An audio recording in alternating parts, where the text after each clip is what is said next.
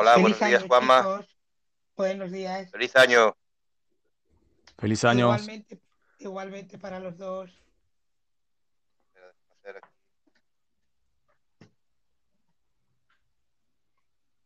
No sé si me escucháis bien o un poco bajo. Sí, sí, perfecto, perfecto. No, se te escucha bien. Perfecto, se escucha. Bien.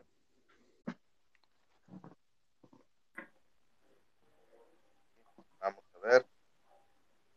Buenos días. No sé si estamos. Ah, hola, buenos días, Roy. Hola, Roy. Buen día, buenos ¿qué días, tal? Feliz año. Buenos días, ¿Qué tal todo? chicos. ¿Qué pasa? ¿Qué tal? Feliz año. Todo bien. A todos, feliz. Todo feliz, todo feliz, todo bien. No estamos enfermos, Sí. que es lo importante. Bueno, eso sí, Eso es. es lo que le comentaba yo al compañero. Ya por lo menos traiga salud este 2022. Por lo menos salud, ¿no? Sí, Luego ya es veremos. Hombre, claro. Salud no, no, no vamos La a salud- lado, ¿no? Al final. La salud es lo más importante, lo demás me lo busco yo. Sí, eso es. Sí, sí. Yo no, que hace unos días ya sabéis, Sí. ¿sabéis o no? Vosotros veis, bien, el ¿no? El, el día 5 me trajeron una, una estancia en el hospital de unas pocas horas, los Reyes Magos. ¿Y eso? Nada, un- una, una bacteria vírica, o sea, algo vírico en el estómago que así de repente como que ¿Gastroenteritis o algo así? cuestión sí, una cosa bastante rara, fue una cuestión de nada, pues una, en una hora me, me he puesto pero fatal, eh, he acabado en el hospital y en cuatro horas estaba en mi casa, ¿no? Hasta ahora, ¿no? Que no he tenido ninguna molestia, pero fue una, alguna cosa así bastante rara. Pero bueno, cuando llegué allí tampoco tenía fiebre, ni la tensión estaba mal, ni-. Lo único, el, el dolor del Bueno, estómago. Y... El hospital está para no ir. Sí, sí, lo mejor es mejor, sí, sí. La verdad que, eh, que aunque no tiene nada que ver con lo que vamos a hablar hoy, ¿no? Eh, Solo comentar esto, ¿no? Que me hizo bastante gracia, ¿no? Eh, hace unos días estaba viendo la televisión y un sanitario salía quejándose y, bueno, denunciando la situación que ellos están pasando, ¿no? Por falta de personal, porque están muy saturados, bueno, y demás. Entonces salió lo que es el- la Dirección General del, del Hospital, o sea, el, el de La Paz, creo que era el de Madrid, desmintiendo a este, a este chaval, ¿no? A este, este profesional, conforme que todo estaba correcto, que no había ningún problema en, en cuanto a, a saturación, ni mucho menos, ni personal. Y bueno, no sé si vosotros habéis visto las noticias hace nada, hace unos, yo que sé, 48 horas creo que han sido, que ya empiezan a decir que sí que hay saturación, que bueno, que hay falta de personal y demás. Y claro, a mí me hizo gracia porque el día antes de, ir al hospital por urgencias, yo había escuchado esta noticia. Cuando llegué al hospital me encontré que, bueno, al final tenía que estar en un pasillo porque estábamos súper saturados aquí en A Coruña. Y yo decía, pues no sé dónde está, que no hay presión hospitalaria.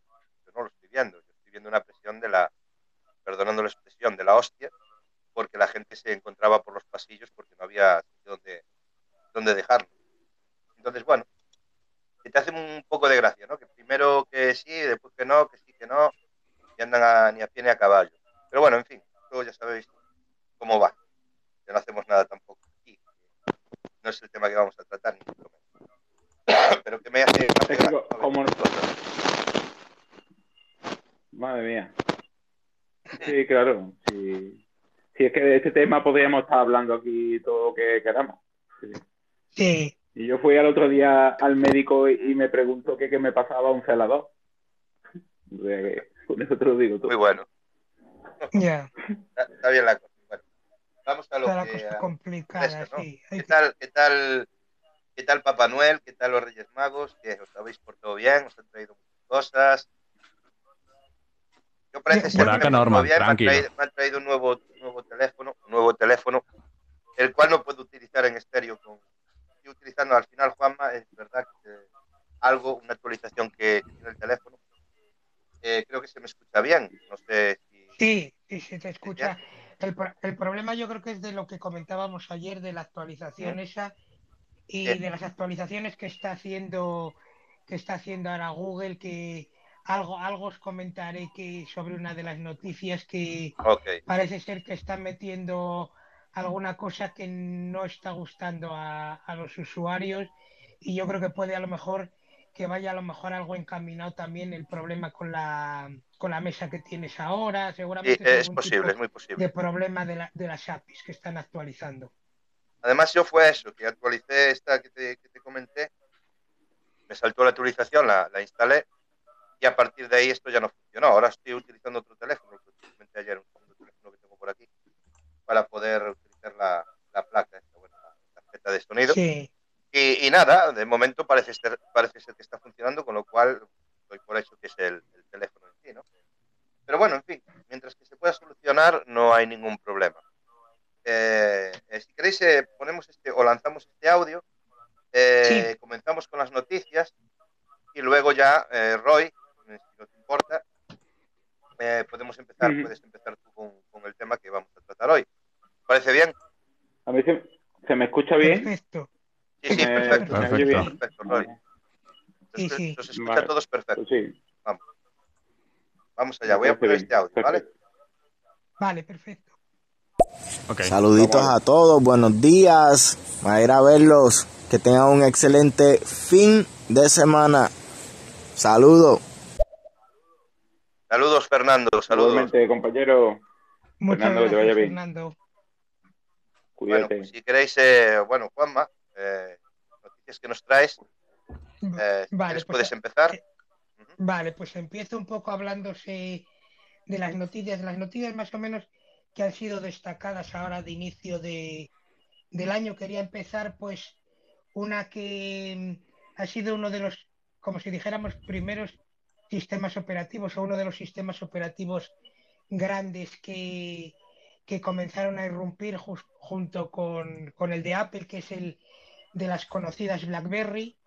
El día 4 de, de este año, eh, BlackBerry ya ha dejado de, ha dejado de funcionar ya de, de manera total. O sea, bueno, los dispositivos siguen funcionando, pero ya ha desaparecido. O sea, BlackBerry ya no, ya no funciona en- ni tendrá actualizaciones. Ha dejado, tuvo una época en la que quisieron retomarlo, pero desde el día 4 ya ha sido oficial y, ha dejado de, ha dejado de funcionar. Quería pues dar, como si dijéramos esta, como la- una noticia importante, ya que a lo mejor eh, BlackBerry eh, fue más a, en nivel, a nivel de Estados Unidos, donde más se, se utilizó con su teclado físico, el teclado QWERTY y demás, en, en sus dispositivos, que fue un boom llevar un teclado físico con todas, como si dijéramos un, como si fuera un ordenador con sus teclitas y demás, pues ha dejado desde el día 4, ha dejado ya de, de BlackBerry de, de funcionar y de, de existir. Era más que nada quería creo, como, como ¿Quién se lo iba a imaginar? no, pero Sí, yo creo sí. que aquí la noticia que acaba de comentar Juanma de BlackBerry, ¿no? Yo creo que las, las dos grandes marcas, o, sea, o, o empresas perdedoras son Nokia y BlackBerry, ¿no? En el momento Sí. que eh, aparece en escena eh, Android, ¿no? El sistema operativo Android, eh, que no se adaptaran a ese sistema operativo, que no lo introdujesen dentro de sus dispositivos, creo, creo yo, desde mi punto de vista, que ha sido un gran error y que se han perdido dos. dos- Hombre, sabemos que Nokia, no sé si Nokia está comercializando ahora mismo algún dispositivo, ya con Android, ¿vale? Eh, pero que sí que fue, yo creo que sí fue un error por parte de, de Nokia en su momento el no, el no utilizar Android, dejar de lado un poco Claro, que era su sistema Lo que pasa que sí, sí, se la creyeron muchos, me parece. Me acuerdo en el 2007 que empezaron con el N95, que fue un teléfono Sí. revolucionario, Bueno, era sistema, un sistema operativo propietario, pero después, a, creo que como a los 10 o 8 años, ahí se, se adaptaron a Android y bueno, no sé cómo será hoy en día. Pero ¿quién se iba a No, no, a imaginar que BlackBerry y Nokia Sí. Sí. iban a estar al, al margen de todo esto, ¿no? Hombre, yo, lo, vi- No, yo lo de no, Nokia lo veía, lo veía venir. ¿eh? Lo de Nokia era cantado Nokia- porque yo cuando... Sí. Sí. Nokia lo que quiso hacer la jugada que, que no salió del todo bien es cuando hizo el cambio, empezó con, con su sistema operativo propietario que era Symbian y hizo ese, Mm, ese sí. intermedio entre Symbian y la, la entrada con, con Android tuvo esa, e- ese jugueteo intermedio que tuvo con Windows Phone, que Windows Phone ya sabemos que también Yo creo que también fue una mala un recorrido, claro, un recorrido muy corto el de Windows Phone, el que el sistema operativo de, de Microsoft. Ahí Nokia con la cantidad de dispositivos que tenía, porque en su momento tenía muchísimos dispositivos desde gama, era para equiparar, no es equiparable, pero bueno, sería como si dijéramos A Samsung. el- el- el- o el Xiaomi de ahora o el Samsung de ahora que tenían Sí. eh, móviles desde una gama baja hasta gamas altísimas de, de dispositivos y no sé por qué, si por intereses o porque no quisieron adaptarse a la llegada eh, de Google con su, con su sistema Android, no lo sé, ahí el, el gran, el que, el grande que, que se enganchó ahí a Google fue HTC, que HTC, HTC ya ves dónde está, que tampoco está en ningún sitio, HTC, que fue uno de los introductores también de los dispositivos con Android, yo creo. Sí, sí, sí, Y de los verdad eso, primeros, sí, además, sí. HTC fue los, los primeros, yo mal no recuerdo, en sacar dispositivos súper súper baratos. Yo me acuerdo que por aquel entonces yo tuve mi primer dispositivo con Android, con HTC, una- Sí. un teléfono súper pequeño, una pantalla, bueno, ya sabemos todos los comienzos de Android, ¿no? Dentro de- del mundo de la telefonía, pero bueno, un teléfono pequeño de HTC que creo que pagué por él, y no te quiero mentir, mm, creo que pagué unos 50 euros. O sea, Sí. nuevo, ¿no? Entiendo. Eh, fue el primer dispositivo con Android que yo tuve de, de HTC. O sea que bueno. Eh, yo creo que sí, que fueron de los primeros en introducir, quizá, unos de los Android, primeros en sí. introducir Android, con Sí. Samsung también a la cabeza. Y, y nada, ya sabemos dónde está HTC, sí, y se- se- se- por, el, por el camino se han ido un montón de compañías, ¿no? Compañías que incluso se metieron en el mundo de la, teleno- de, de la telefonía, perdón, como Philips, como Mitsubishi, eh, y otros. Bueno, Un, un final montón, sí. quedan los que, los que estamos ahora, eh, bueno, Apple, bueno, que no tiene sistema operativo Android, Samsung, LG. LG también está en, yo creo que está de capa caída. Eh, Sí, los Motorola también como que han desaparecido, ¿no? Porque creo que no tienen ningún teléfono en el mercado o tienen muy poquitos. Y los que, bueno, Samsung, Huawei, eh, Xiaomi, etcétera, ¿no? Pero bueno, en fin, Sí, vamos a continuar, vamos a continuar. vale. Sí, Pero el- un inciso, eh, sí, sí, el tema de Nokia, los móviles Nokia todavía existen. Yo, vamos, yo lo he visto por ahí. Sí, sí, sí, se adaptaron. hecho, Yo, sí. yo creo Eh, que se han cuando- pasado. Eh, efectivamente, cuando rompieron o, o rompieron el contrato, terminaron el contrato con Microsoft, como que se independizaron, digámoslo de alguna manera, y han empezado a producir eh, terminales con sistema operativo Android. Pero no sé si a Ah, día de hoy siguen sacando modelos. Creo que, que no. Hay modelos Sí, lo que con son- Nokia, o sea, modelos de Nokia con Android, pero mm, que no está sacando continuamente. vamos. Lo que sorprende es que es como que en una época fue tope de gama y uno pensaba que nunca iba a pasar lo que le pasó.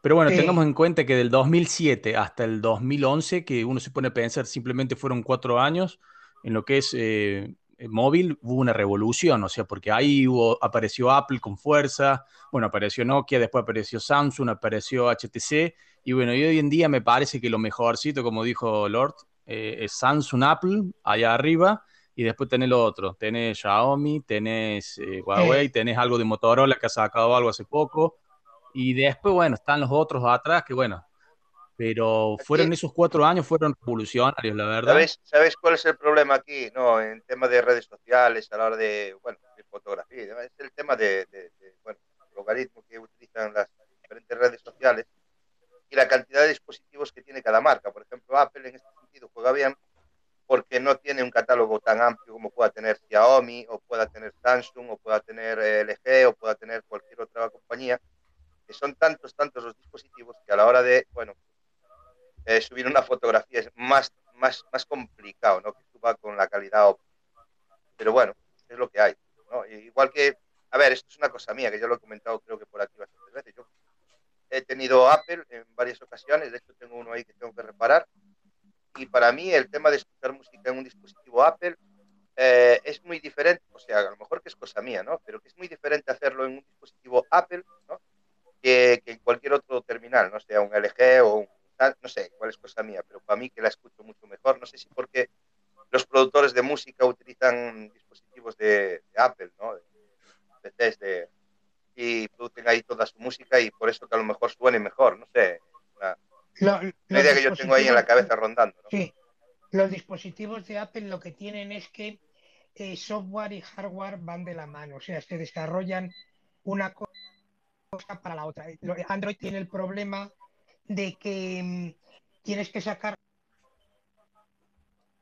con mm, 20 procesadores, 25 o 30 eh, lentes diferentes para las cámaras, em, configuraciones completamente diferentes, que uno lleva un MediaTek, otro lleva un Qualcomm, eh, tiene que funcionar el sistema operativo, ya sea la versión 10, 11, 12, la que esté en ese momento en el dispositivo, tiene que adaptar y la optimización no puede ser igual en un sistema operativo como es, por ejemplo, iOS, que estará ahora mismo en la versión 15, que se desarrolla todas sus funcionalidades, están a la par con el, con el hardware. Si, por ejemplo, tienes un dispositivo antiguo, hay opciones como las que han introducido ahora. No quiero tampoco extenderme porque yo lo que quiero es que, que Roy pueda hablar de lo de la Web 3, que me parece súper interesante. Simplemente quiero haceros este apunte.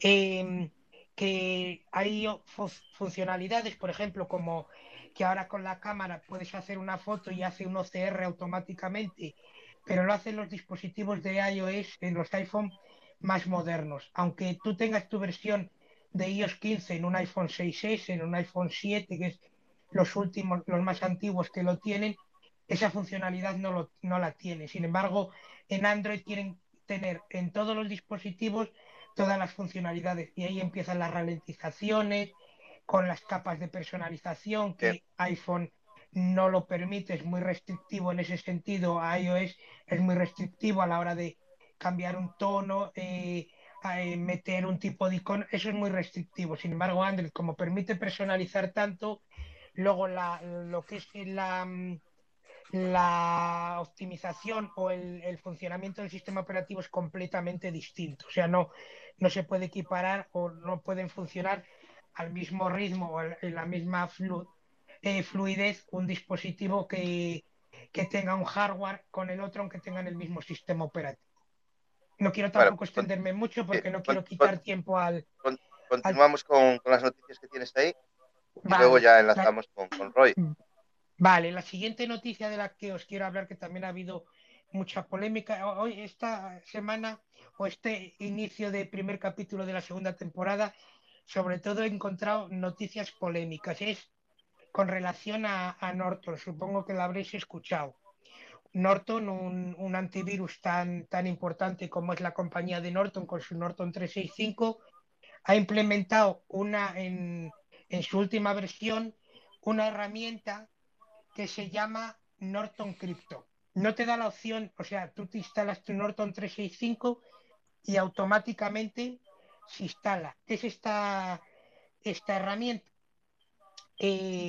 Es un, un- una herramienta de eh, minado de criptomonedas que se pone en funcionamiento en segundo plano sin consentimiento del, del usuario cuando no estás utilizando el, el equipo. O sea, que lo tienes, por ejemplo, te vas a hacer algo, lo dejas abierto y se pone en funcionamiento. Solo está en Estados Unidos. Ya ha salido Norton a aclararlo, que es que es solo en Estados Unidos, que era una prueba, que una vez que lo tienes instalado, aunque cuando lo instalas no te lo deja mm, no, no desmarcarlo para no instalarlo, una vez que ya lo tienes instalado el Norton 365 te lo deja quitar, pero ha habido mucho problema con eso. O sea, la verdad que eh, que te instalen una, una herramienta sin tu consentimiento de un antivirus que se supone que es para protegerte, que, que lo que hace es minar criptomonedas, en este caso es de Ethereum, está, mina criptomonedas de Ethereum.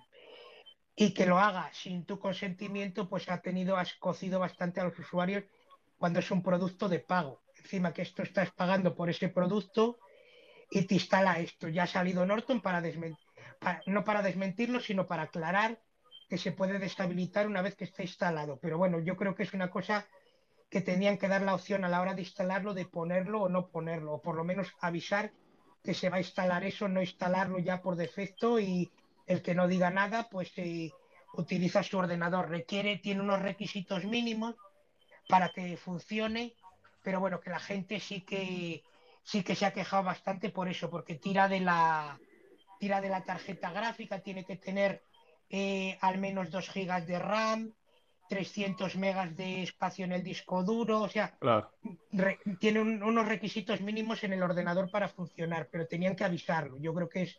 O sea que, Norton ganó plata por, por la gente que pagó su antivirus y ganó plata por el, por el minado, claro. De todos lados ganó durante un...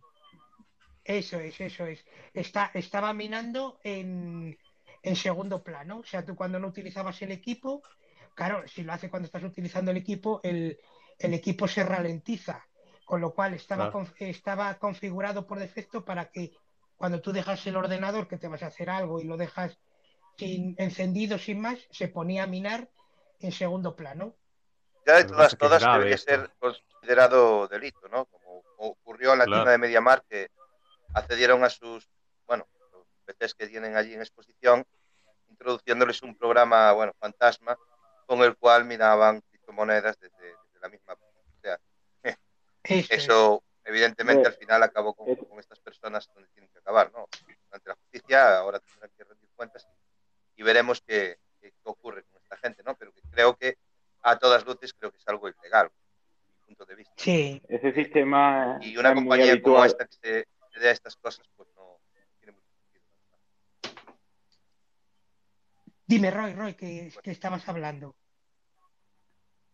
No, nada, que iba a decir que eso es un sistema bastante habitual en el mundo cripto, eh, pero siempre es fraudulento. Me extraña que una empresa como esa lo haga, porque mm, el que está metido en el mundillo este siempre está intentando evitar que le metan algún programa fantasma precisamente para esto. Mm. Porque no te pues das cuenta. Normalmente te das cuenta porque hay una bajada de rendimiento general, en el ordenador. Entonces, que lo haga una empresa como Norton, pues.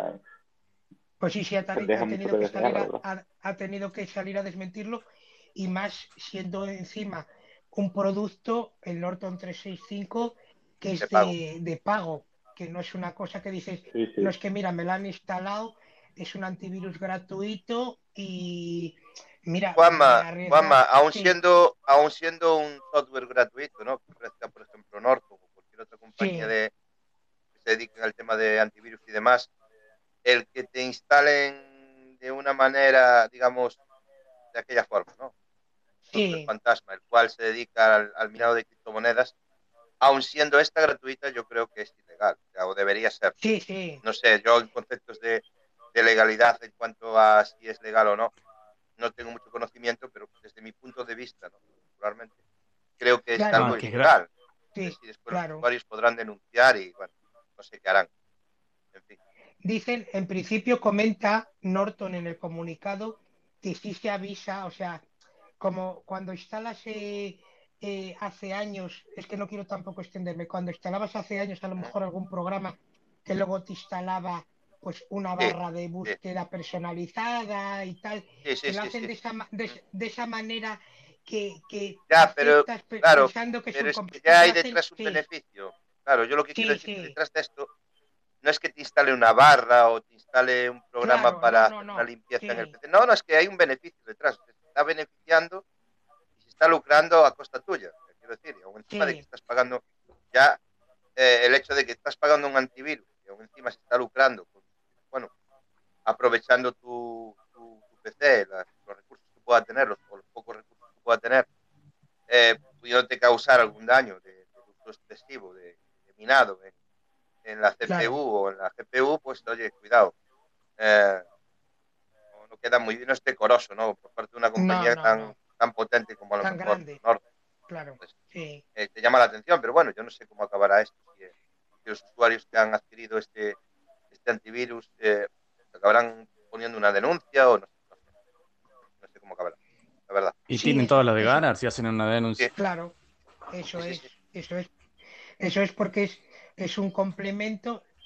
Siempre habrán puesto, Norton se habrá curado en salud y habrá puesto una letra pequeña, ya sabes, la típica letra pequeña. Al final eh, es, como, yo creo que te lo he comentado a ti, Juanma, ¿no? Las tiendas de MediaMarkt, yo me acuerdo de, una, vecina que no entiende mucho esto de tecnología y demás, y, me trajo su PC, se había comprado un PC de MediaMar y tal, y me tocó que lo configurara, y me vino con un pendrive, ¿no? Un pendrive que vendía eh, MediaMar, creo que no estoy muy seguro, cerca de 50 euros, eh, con todo tipo de programas. Entonces yo, claro, te había comentado, ¿no? O sea, programas, eh, de, yo no sé si después ellos por detrás hacían algún tipo de donación a los desarrolladores, pero cuando Sí. son programas de código abierto, los cuales eh, ya indican los propios programas que los programas no, no, no o sea, que no, no deben de ser vendidos, ni mucho menos ni para lucrarse con ellos, que MediaMar. Introdujese una, una serie de programas, una serie de software dentro de un pendrive para que tú luego los instalas en tu casa y eran todos de código abierto, o sea, de, de licencia, o sea, libre licencia, y estaban cobrando por esto. O sea, a mí me llamó muchísimo la atención, coño, pero ¿de verdad que te han cobrado 50 euros por esto? Vale, porque el pendrive como mucho le, te podría salir en tienda como unos 7, 8 euros, pero hasta Sí. 50 se entiende que lo que te está cobrando es el software que, que ha, que ha guardado dentro de este pendrive, para que luego tú instales. Pero claro, Sí, tú me dices que ese software o ese software son de pago, pues, oye, mira, no digo nada. Pero cuando son de código abierto, de licencia libre y tal, que, que los propios desarrolladores dicen que no se pueden cobrar por ellos, me llama mucho, la atención una empresa como MediaMar de este juego o esta, esta historia. Sí, Y hay que, ¿verdad? y ahí hay que tener cuidado, una cuestión de seguridad en el ejemplo ese que estás planteando en el caso ese, porque qué programa sé que es, o sea, qué, qué contenido tiene, qué va a pasar en mi PC cuando lo instale. Hay que Claro. ver si también no hay una cuestión de, de hacking, de phishing o de todas estas Sí. cuestiones de seguridad. Es grave. La verdad que son hay esas cosas, no. la verdad que Pues, no. es gravísimo. Lo Yo- que contó y yo- Juanma y lo que contás vos es más, gravísimo. Yo le dije, yo le dije a esta persona, le dije, "Va- vete a la tienda, primero que te devuelvan el dinero, segundo con una hoja de reclamaciones o con una denuncia, porque esto no es legal.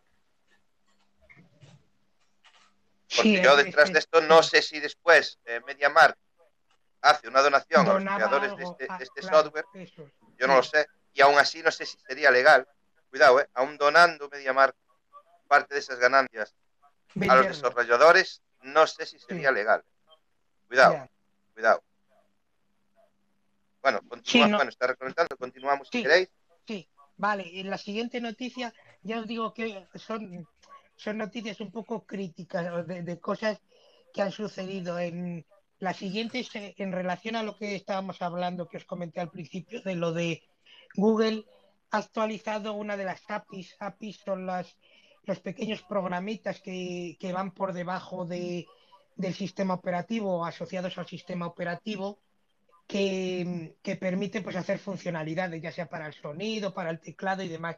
Pues a partir de la versión eh, de Chrome de este año, de la versión 97, si no recuerdo mal qué es, han actualizado la API de la API que se llama Keyboard Map. Esta, esta API lo que hace, han surgido muchísimas críticas, al igual que con lo de Norton, muchísimas críticas pues, eh, por Apple y por muchas compañías. ¿Qué hace esta API? Em, toma la información de las pulsaciones que haces sobre el teclado. ¿Qué implica esto? Que si tú, por ejemplo, entras en una página web para entrar en tu banco o para en Amazon para hacer compras y demás, si esta API está recopilando eh, tu, cuando tecleas tu usuario y cuando tecleas tu contraseña, aunque realmente tú veas eh, los, em, los puntitos o, o los asteriscos, realmente lo que es- esta API está cogiendo son lo que está detrás del asterisco, o sea, el, el 7, el 4, el 25, la A mayúscula, no sé qué, está recopilando tanto el usuario como la contraseña de todos los usuarios, con lo cual esto ha tenido también una repercusión bastante grande. No sé en qué quedará, si volverán a actualizar esta API con una pequeña actualización de la versión de Chrome de la 97, que saquen una 97.000 tal y lo actualicen, pero está dando bastantes problemas porque recopila la información que estás tecleando. Es algo que tanto Apple como Microsoft y demás, porque está recopilando eh, información en cualquier aplicación que estés que lo estés haciendo, porque esa API funciona con el navegador Chrome y funciona con cualquier aplicación que tengas instalada, por ejemplo, en tu dispositivo Android, que tú estás tecleando y está cogiendo información, con lo cual quería también haceros referencia para que la gente lo sepa, que no sé cómo la arreglarán, si la arreglarán con un parche o cómo la arreglarán, pero esta semana ya vemos que ha habido muchos problemas de seguridad, con Norton, ahora con lo de Google. Mm, quería pues un poco en sobreaviso a la gente para que sepa todas estas cosas en caso de que tenga Norton o que tenga pensado comprar Norton o que sepa que cuando ha actualizado Chrome se ha actualizado esto. No sé cómo la arreglarán, qué dirá Google, si realmente no recopila todo lo que tecleas. Está un poco en el aire. A lo largo de esta semana estaré atento y si es en el programa de la semana que viene os, eh, os comentaré si sale alguna noticia o algo al respecto, pero, pero tiene bastante, bastante peligro el hecho de que esa API se haya actualizado y recopile la información. Si queréis, sigo con la, siguiente noticia para no, no alargarme tampoco, extenderme mucho más. Otra que quería comentaros es que el, el Internet que em, pretende poner en funcionamiento o ya ha puesto en funcionamiento Elon Max, el de Tesla, ya va a llegar a España. O sea, ya, ya llega, llega con un sobreprecio, han puesto un sobreprecio de otros 9, 9 euros al mes, ya se supone en principio se va a poder contratar, tiene un coste bastante alto por lo que he estado viendo, tiene un coste de eh, unos gastos de envío de 60 euros más en los nueve estos que ha metido a mayores, más 400, si no me equivoco, 450 euros del aparato para unas velocidades de Internet satelital que rondarán en principio en, la primera fase entre los 100 y los 200 megas de velocidad, que no va a ser las velocidades que tenemos ahora de fibra y va a ser bastante caro. O sea, va a ser un, precio bastante caro. Luego, y luego como, bueno, no, no última noticia, otra noticia que ha salido son los dos dispositivos que ha sacado, que supongo que los habréis leído, habréis escuchado de ellos, que ha sacado Meta, Facebook, para, para introducirnos ya, yo creo que en, el metaverso, nos va a meter ya el metaverso en casa con dos dispositivos, uno de 10 pulgadas que va a ser más portable, que lo vas a poder, tiene su propia batería y lo vas a poder poner en distintos sitios de casa que lleva integrado el, el perdón, el asistente de, de Amazon Alexa y va a permitir las llamadas de WhatsApp. Se va a poner ya en, a la venta, tiene un coste tienen unos costes también bastante altos. Los dos dispositivos, el de 10 y el de, el de 14, si no me equivoco, uno 200 eh, y pico y el otro 300 y pico, pero yo creo que nos van a meter ya el, con ellos el, metaverso en, en casa. Y ya como último, como última noticia, no quiero tampoco extenderme mucho más, es para enlazar un poco con el tema de la, de la web, web 3, pues el navegador este Brave, que nos va a comentar mucho más en profundidad eh, Roy cómo funciona, que, da la opción de del minado de no, no minado, perdón, de recompensas por ver por ver anuncios que te da BAT, que es uno de las una de las criptomonedas o token, perdón, que se, se utilizan en la web 3 y, y estaba ayer investigando que, que ponía que si daba los tokens por la navegación y por ver los anuncios esos personalizados que dan ellos a partir de los días 7 y efectivamente lo, comprobé ayer, no habían, no lo habían ingresado, como os comenté a, a, Manuel y a, y a, Roger, pero hoy sí ya lo han puesto para que lo puedas poner en, en tu monedero, con lo cual sí te da, no te da una gran cantidad, no te da una gran cantidad de, de tokens, pero bueno, eh, lo que tiene como, como plus que bloquea los, eh, los anuncios que no son estos que te dan los tokens. Eh, la navegación es bastante rápida, está basada en, en Chromium y la verdad que es un navegador que yo creo que es interesante a la hora de utilizarlo si, si os gusta la privacidad o, que, que, no os bombardeen con mucha publicidad externa eh, en las páginas web que entréis, es una, es una buena opción. No quiero tampoco extenderme mucho más, perdonad que me he extendido yo creo que más de... Nada, nada. Si queréis, queréis ponemos la intro y Roy, si estás ya preparado, pues eh, lo, dicho, eh, comienzas tú, eh, ¿vale? Desarrollando lo que el tema que vamos a traer hoy aquí y ya, ya empezamos. parece bien? Perfecto. Sí, perfecto. Vamos Sí. allá.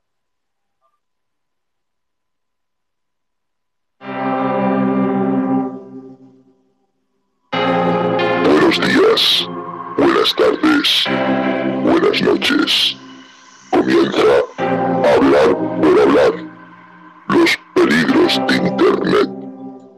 Un programa hecho por ti y para ti. Aquí, en este espacio, desgranaremos los peligros de la red y te enseñaremos a cómo detectarlos y cómo combatirlos. Los últimos meses, los ciberdelitos han crecido de forma exponencial.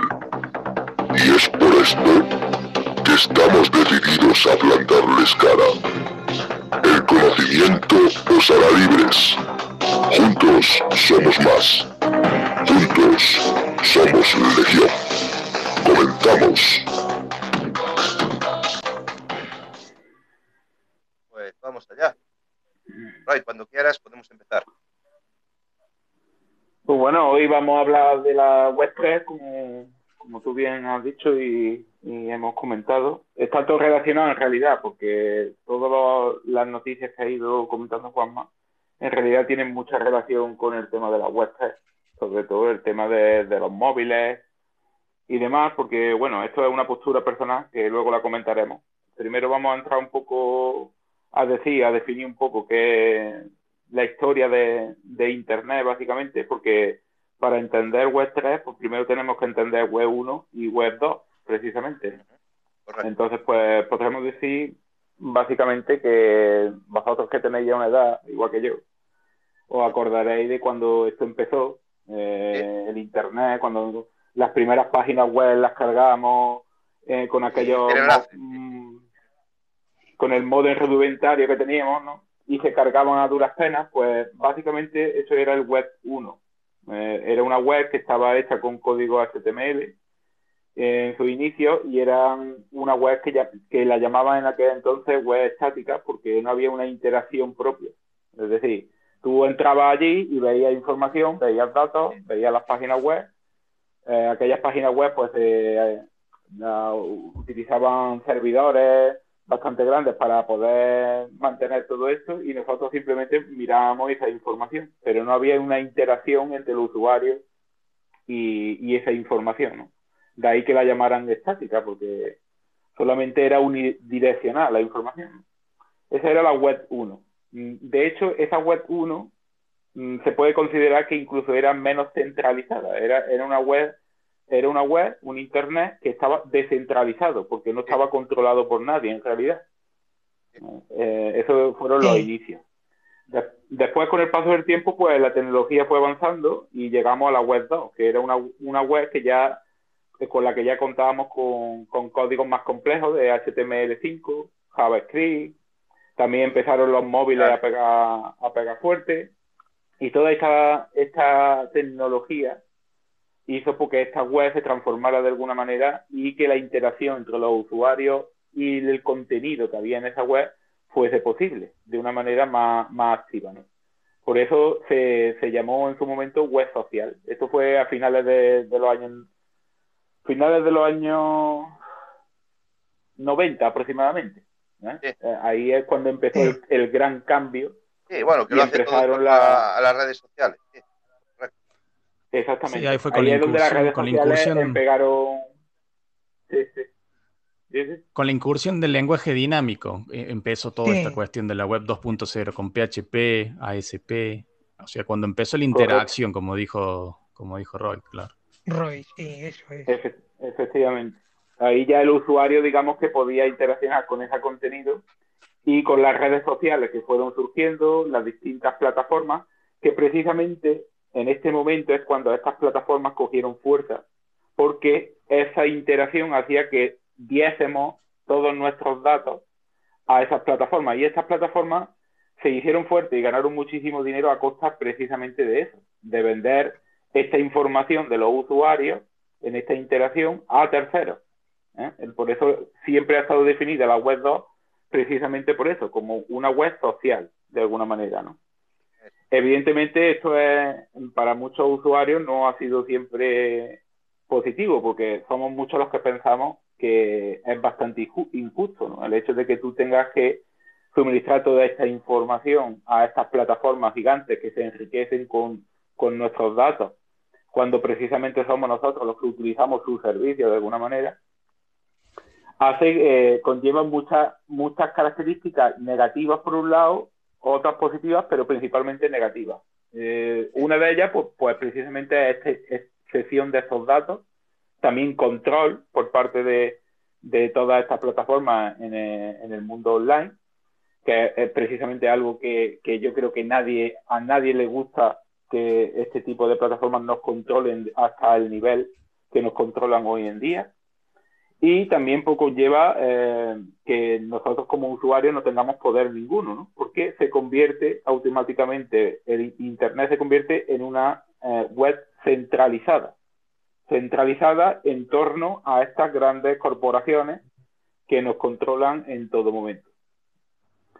Es por eso que en un momento dado de la historia surgieron otro tipo de tecnologías como la tecnología blockchain, que, que es una tecnología pues de distribución de, de, datos, por así decirlo. básicamente, para aquel que no entienda lo que es la blockchain, que muchas veces es un concepto un poco nuevo y hay gente que no lo entiende todavía, pero básicamente, vamos a explicar un muy básico para que se entienda. Básicamente es que si tenemos una red de información mundial, donde hay millones de ordenadores conectados a Internet, hay actualmente un montón de plataformas que están en el centro, que son estas corporaciones, de ahí que se diga que está centralizado. Si nosotros quitamos, quitamos esas grandes corporaciones y toda la documentación, todos los, datos, mejor dicho, que corren por Internet, se relacionan con los ordenadores propiamente dicho, se forma una red descentralizada de información, donde todos los ordenadores que están conectados a esa red a nivel mundial forman la red de documentación y de información y de datos no hay nadie que controle de una forma central toda esa distribución. Y esa, y esa información se distribuye equitativamente entre todos los ordenadores de esa red en forma de paquetes que forman esta encriptación. Por eso se hace tan imposible desencriptar una red de blockchain, porque mm, no se puede hackear de forma natural porque toda la información está repartida entre todos los ordenadores de la propia red. Esto que parece un concepto bastante mm, evidente a simple vista, precisamente era lo que había de alguna forma en los inicios. Era una red descentralizada, no había un control. Simplemente el usuario se empoderaba y tenía el control de sus propios datos, de su propia documentación, de su propia identidad y de sus propias decisiones dentro de la red, que es precisamente lo que se busca en la Web 3. Esta Web 3 que, tiene una serie de características. Una de ellas es la utilización, como digo, de, de esta red blockchain, pero también tenemos otras características como la utilización de inteligencias artificiales a nivel de usuario, que básicamente lo que se haría eh, es que tú, tu ordenador, tu, tu, perfil dentro de esa web 3, donde en ese perfil tienes toda tu identidad, eh, de una forma encriptada dentro de la red blockchain, es decir, no, no se puede hackear, pues tú tienes tu perfil y es tuyo, no es de nadie. Y es como una llave. Es una llave donde tú, ahora a la hora de navegar por Internet, por ese Internet Web 3, tú puedes acceder a los distintos servicios que te va suministrando la Internet simplemente con tu llave. Pero no tienes que ceder a terceros ningún tipo de documentación ni información a no ser que tú elijas qué tipo de información quieres ceder. Es decir, tú eres el que tiene el poder dentro de, esa, de esa sesión de información.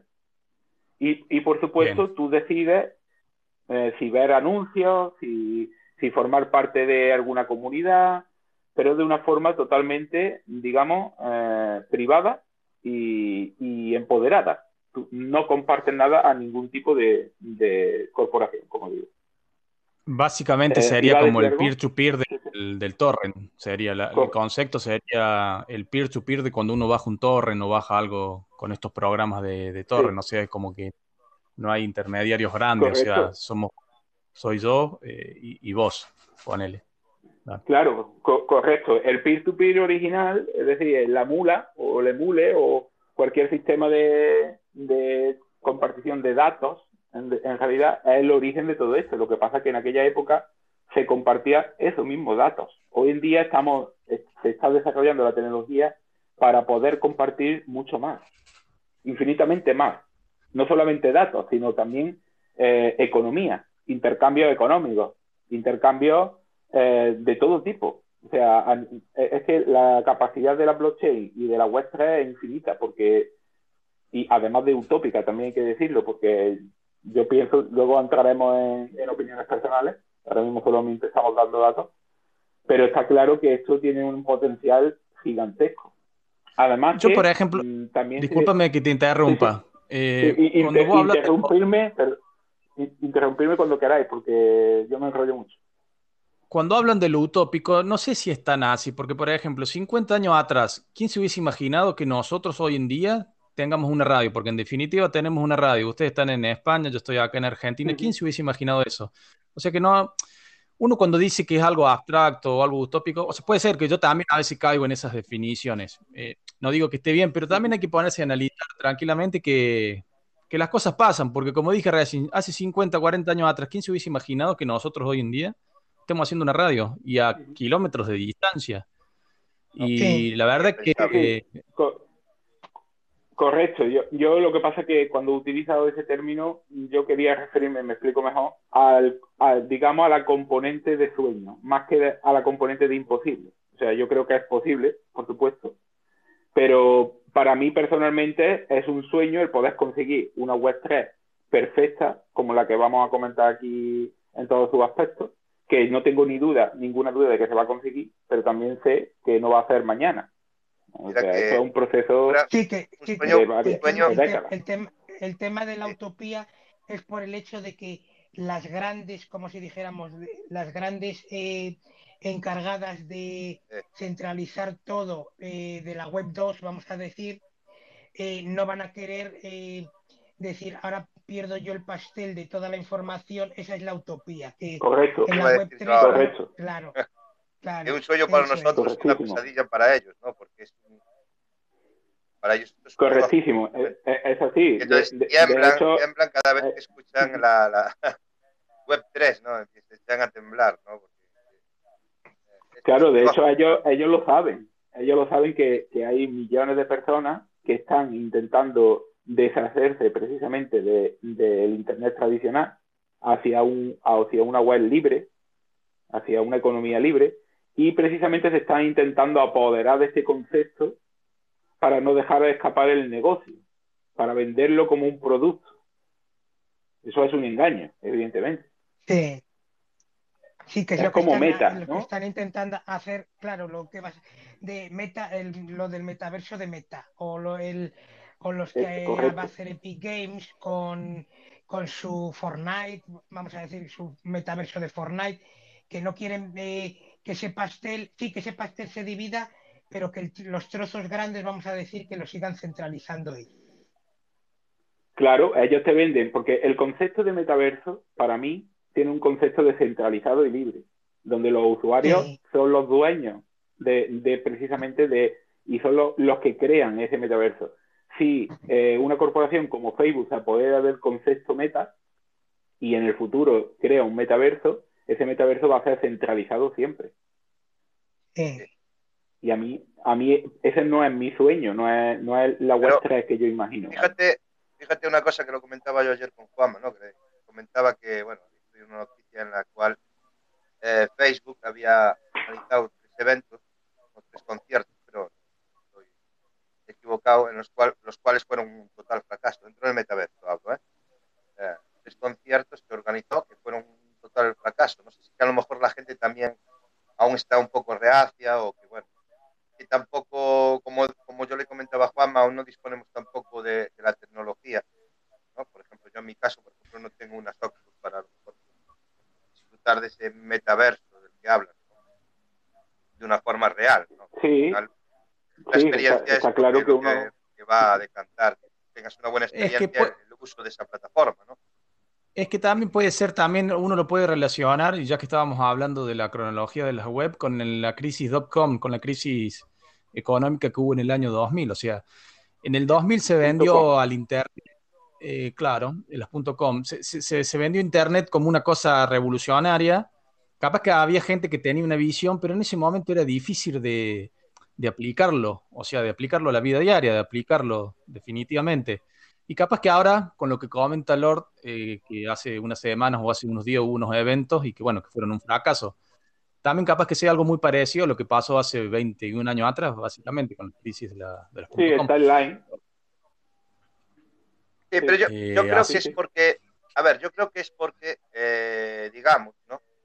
Lo que es eh, tema de dispositivos para, para, para disfrutar de esta experiencia, digamos eh, de una manera pues, ya más amplia, no están en todos los lugares. Y hay gente que sí que dispone a lo mejor de unas Oculus, eh, etcétera, ¿no? O tipo de estos dispositivos no tienen por qué ser unas Oculus, son de la, de la bueno, de Facebook y tal.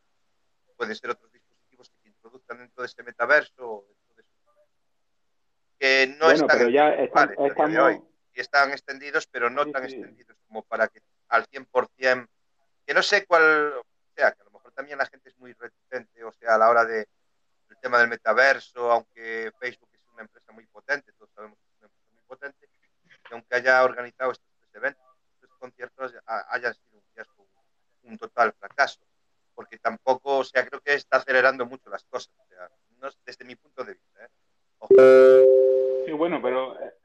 estamos desviándonos un poco del tema, porque una cosa es la web 3 y otra cosa es el metaverso. El metaverso es otra historia. Yo he puesto el ejemplo del- de Facebook con Meta, pero es un simple ejemplo de cómo las corporaciones se apoderan de, este, de esta filosofía, de esta tecnología y, y esta tendencia que hay a nivel mundial, porque no quieren dejar escapar precisamente el pastel.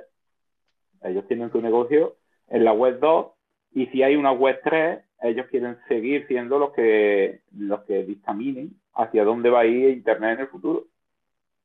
Aquí estamos hablando de una revolución, estamos hablando de un cambio radical en el concepto tal y como se conoce, en el sentido de, de coger la tecnología que ya existía, como el peer-to-peer, por ejemplo, pero llevarla a nivel mundial de una forma ya eh, sólida y consciente. Consciente como usuarios que somos y, como usuarios tenemos derecho a decidir, porque ya que estamos usando cierta, o sea, un servicio, nosotros tenemos derecho a decidir por lo menos qué tipo de datos queremos ceder y qué es lo que vamos a, qué papel vamos a jugar dentro de esa red. No, no que una corporación decida que tú, para usar esa red, tengas que darle toda tu vida, como está pasando hoy en día. Eso yo creo que todo el mundo entiende que no es justo. Sí, Entonces, pues, esta tecnología blockchain, esta web 3 que yo imagino en el futuro y que se está diseñando, pues yo la veo de esa manera. La veo, yo, yo veo, por ejemplo, mira, para resumirlo, yo veo que dentro de, de años yo puedo tener mi ordenador con, con un nivel semántico, porque además esta web se llama la web semántica, porque entiende lo que somos más allá de los datos que le damos. Es decir, en base a, la, a, la, a los datos, mi ordenador sabe quién soy yo, sabe quién, qué es lo que quiero, porque ha ido desarrollándose de alguna manera con estos datos, pero a nivel personal, no estamos hablando que esa documentación o esa información la tenga nadie más, no, al contrario, la tiene mi ordenador, tuyo, que es es- mío, privado. es- sí. Sí, ¿Me que te, te- Y- y- y re- no- te identifica, Sí, te sí. reconoce como, como que eres tú, pero porque tú tienes tus, esa información en tu equipo, no están unos servidores de X empresa, Correcto. como si dijéramos. Correcto, exactamente. Mm, El servidor es mi ordenador y eso es privado, al Sí. 100% y encriptado, además. Pero mi ordenador ha llegado un momento que todos esos datos, toda esa información, la- le ha dado forma gracias a la inteligencia artificial y me ha creado un perfil, unas llaves y con eso yo puedo, eh, digamos, eh, eh, navegar por Internet, por esa web 3. Y ahora yo decido. Yo decido qué datos doy, yo decido qué, qué anuncios quiero ver, yo decido, yo decido, siempre como usuario. Claro. Sí, que eso, lo, Vale, lo bueno y- de eso, que cuando, cuando se desarrolle o cuando se extienda a, eh, para todo el mundo, como si dijéramos, eso, en lo que es la seguridad de los datos la vas a tener tú mismo, como si dijéramos. No vas a depender de, Claro.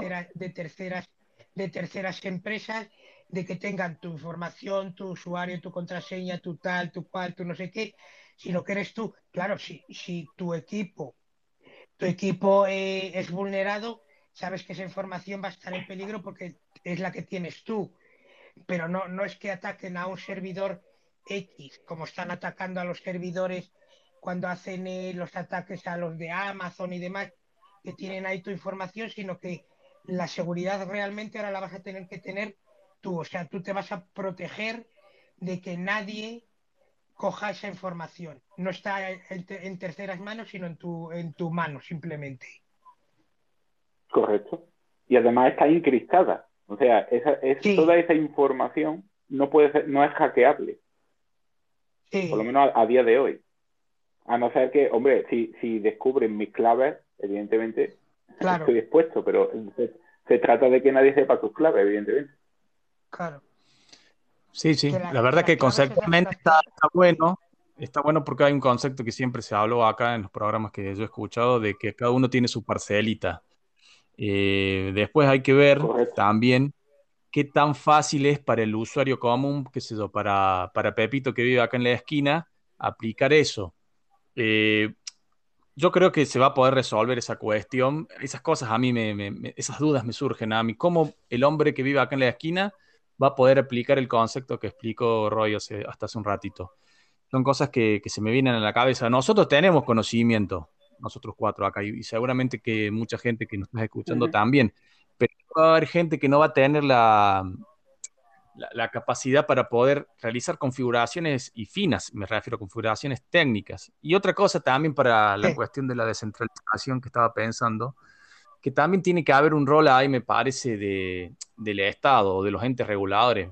Miren, maestro, ustedes tienen mucho, por ejemplo, con, lo- con Facebook, con Amazon, bueno, vamos a, y con cualquier otra, y con algunas otras más.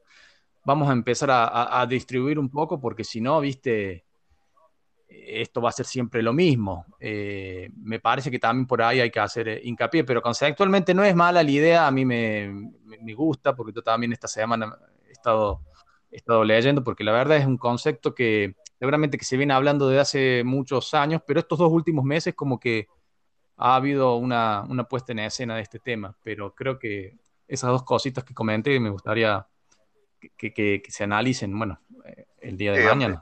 No sé, si- no sé Sí. si se me escucha bien ahora. Ahora sí, me corta. Ahora mejor. Manuel, sí. Vale, Sí. mira, no, ese, antes- ese concepto que tú, del que tú hablas, Roger, siempre lo he dicho yo aquí, ¿no? Quiero decir que eh, las grandes corporaciones, tanto, bueno, Facebook es la más grande, ¿no?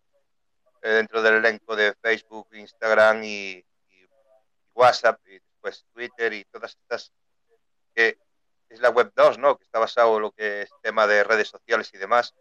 Creo que eh, tiene que llegar el momento o ha llegado la hora en que repartan un poco esos beneficios con el resto de usuarios porque realmente se están enrique- enriqueciendo a costa nuestra.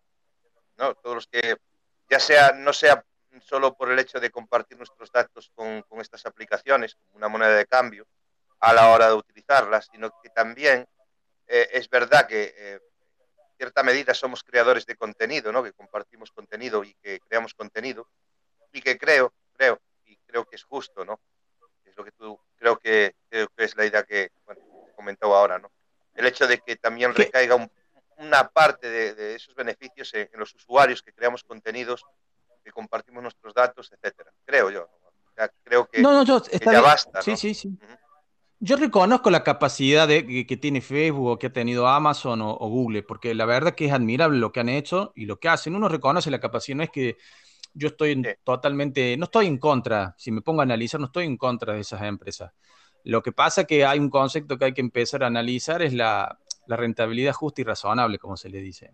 Eh, yo reconozco que ellos dan trabajo y eso es importante eh, tienen la capacidad de, de- de tener una empresa como la que tienen y generar trabajo y eso es bueno. Lo que pasa que, bueno, hay que analizar cuestiones como la que te dije, la de la rentabilidad, la de la distribución un poco de que, qué sé yo, que venga la, una comunidad o la Asociación Europea, la Unión Europea o acá en Argentina o en mi continente, el Mercosur, y diga, bueno, vamos a empezar a, regular, vamos a dar beneficios, qué sé yo, impositivos a ciertas empresas para que puedan surgir también. Entonces, de cierta forma, porque a veces uno cuando escucha la palabra regular es como que le da miedito. Te, te dice, no, pero vos sos un comunista, vos sos un socialista. No, no, no, no significa eso. Eh, significa seguir siendo capitalista, porque para mí es el mejor sistema, pero de cierta forma eh, controlar, es como que, mira, vos acá ya tenés bastante, reconozco tu capacidad porque está bueno, porque lo que generas es bueno, lo que has hecho es fabuloso, generas trabajo, que eso es importante. Es eh, pero... Claro, mira, es que es, tan, tan, fácil como que, eh, como ahora que no, estamos aquí, bueno, charlando, compartiendo información, lo que sea, ¿vale? no es el caso a lo mejor de, de esta aplicación en sí, o Clubhouse, pero al final estamos generando un contenido, ¿no? Del cual de alguna u otra forma están lucrando. Y creo que el hecho de repartir eh, pequeños beneficios con estos creadores, o porque nosotros navegamos por Internet, pues también poder tener, bueno, la, la posibilidad de, de, elegir eh, qué, qué, grado de, de digamos, de, privacidad queremos, ¿no? Quiero decir, si yo no quiero compartir ciertos datos o no quiero ver ciertos anuncios o, y tener esa, esa capacidad ¿no? de decidir y en base a que yo decida de, de, de, yo quiero compartir esos datos o ver esos anuncios, pues recibir una, un, un pequeño beneficio, al final son los que sí. se lucran siempre son los mismos, ¿no? Y que no es lo que, que bien dices tú, o, o, Roger, no decir que, bueno, que una idea comunista, o, bueno, no, no creo que sea eso, no tampoco, pero creo que, bueno, que estaría bien, ¿no? Creo que cabe creo que está la web 3, eh, la web 3 puede venir a, bueno, que tú puedas decidir si compartir o no datos o, con quién hacerlo. Y bueno, de alguna manera, pues, no sé, eh, llegar hasta el punto de que, bueno, pues a lo mejor, pues, oye, esto no te va a hacer rico, desde luego que no, posiblemente no, habrá gente que a lo pueda decir, no sé, pero que el hecho de que ya está bien, ¿no? Que, que al final... Eh, eh, Instagram es Instagram porque, porque hay usuarios dentro de Instagram que están compartiendo contenido y que esta empresa está lucrando en base a eso. ¿no? Y yo creo que, hombre, sabemos que ahora ya vamos a poder monetizar o, o um, Instagram y bueno, ya está surgiendo más plataformas como Twitter Instagram porque creo que eh, están escuchando un poco el sentir de las personas o la gente o, las, o los usuarios que crean contenido y que creo que es justo. ¿no? Vamos, siempre lo he dicho. ¿eh? siempre he apoyado esto. De ahí lo importante, lo importante que entra en juego la importancia de un navegador, como el que ha comentado Juanma antes, del break, que precisamente eso relaciona con lo que dice Roger. Dice la dificultad de las personas para, para coger esta tecnología nueva y adaptarse a ella. ¿No? Bueno, pues esa dificultad se elimina mmm, con varios parámetros. El primero es el, paso de generaciones, porque bueno, la gente mayor Mm, quizá tenga más complejidad para, o sea, sea más complejo para ella utilizar este tipo de tecnología, que tampoco, porque si mi madre que tiene 80 años eh, ha aprendido a, utilizar YouTube, yo creo que cualquier persona se puede adaptar, pero bueno, el paso de las generaciones evitará ese problema, pero aparte también hay que crear software que con el que podamos, digamos, utilizar esta tecnología, ¿no? De ahí que un navegador, desde mi punto de vista, sea algo muy importante, porque es lo, es lo primero, ¿no? Es lo primero que nosotros vemos cuando llegamos a Internet, el acceso a partir de ahí es como nuestro guía, ¿no? Para meternos en Internet. Entonces, el hecho de que Break eh, sea un navegador que dé esta opción, eh, eh, de hecho es un navegador que tiene su propio monedero integrado, un monedero, una wallet, donde podemos almacenar precisamente el token BAT que vamos obteniendo eh, por utilizar Break y por ver anuncios y por ceder determinada información y en fin nos recompensan con ese token. Y además ese token está cotizado. Está cotizado eh, y tiene un valor eh, en euros que es precisamente lo, lo, que le da ese valor ¿no? imaginaros ahora que, que nosotros vamos navegando con ese navegador con nuestro monedero llegamos a un, una plataforma dícese un metaverso, dícese cualquier plataforma donde entramos y por el simple hecho de utilizarla nos recompensan con el token eh, nativo de esa aplicación. Ya sea de un, por ejemplo, imaginaros que entramos en el metaverso de Sandbox. Nos recompensaría por su utilización, nos recompensaría con SAN, que es el token de Sandbox, que se almacena en nuestro monedero. Y ahora ese token, en nuestro monedero tenemos distintas eh, tokens que los podemos ir utilizando en nuestra red, pues para eh, recompensar a creadores, para comprarnos algo digital, lo que sea, un NFT, una chaqueta virtual para un juego, un, yo sé, cualquier cosa, ¿no? Una skin de lo que sea, ¿no? Eh, ese concepto, ese concepto extrapolado a todo el Internet hace que tú te va dando una capacidad económica dentro de la red y, hace que tú seas el eh, empoderado, es decir, tú decides siempre. ¿Ves? O sea, es un concepto muy fácil eh, utilizar un, navegador y a partir de ahí, pues, eh, navegar en esta nueva web 3 que, por supuesto ahora mismo está empezando, pero que yo estoy seguro que cuando esté más desarrollada va a ser el futuro de Internet, sin duda. Sí, yo, creo, Que, sí, yo, sí, yo creo que el navegador este que has comentado, Roy, la verdad que, que está bien. Yo lo instalé, se lo comenté a Manuel, lo instalé y él también lo dijo, que hace, hace tiempo lo que tenía pues el tema, no sé si tenía ya integrado el tema de los de los BAT, porque esto no sé. Sí, sí, sí, los tenía, sí. Sí, y tenía el tema de los referidos, eso sí que lo estuve leyendo, que había un tema de referidos que te permitía ganar más BAT, pero eso ya lo han retirado. Y, lo que sí que he visto es que tiene la opción de eh, registrarte como creador. ¿Qué, implica esto de registrarte como creador? Tienes que validarte eh, con tu página web, con tu cuenta de Twitter, si no recuerdo mal, o, perdón, eh, no validarte, sino asociar cuando te registras como creador, con tu blog, con tu cuenta de YouTube, con tu cuenta de Twitter, me parece que también permite, y lo que hace que si te verificas como creador eh, dentro del navegador Brave, como está la opción que ha comentado Roy de que te pagan por ver esos anuncios privados que tiene el navegador, también puedes gratificar de manera automática cuando entras en una web o en un canal de YouTube de esos verificados o, eh, em, registrados como creadores, se les gratifica con BAT. yo creo que eso está muy bien porque no implica eh,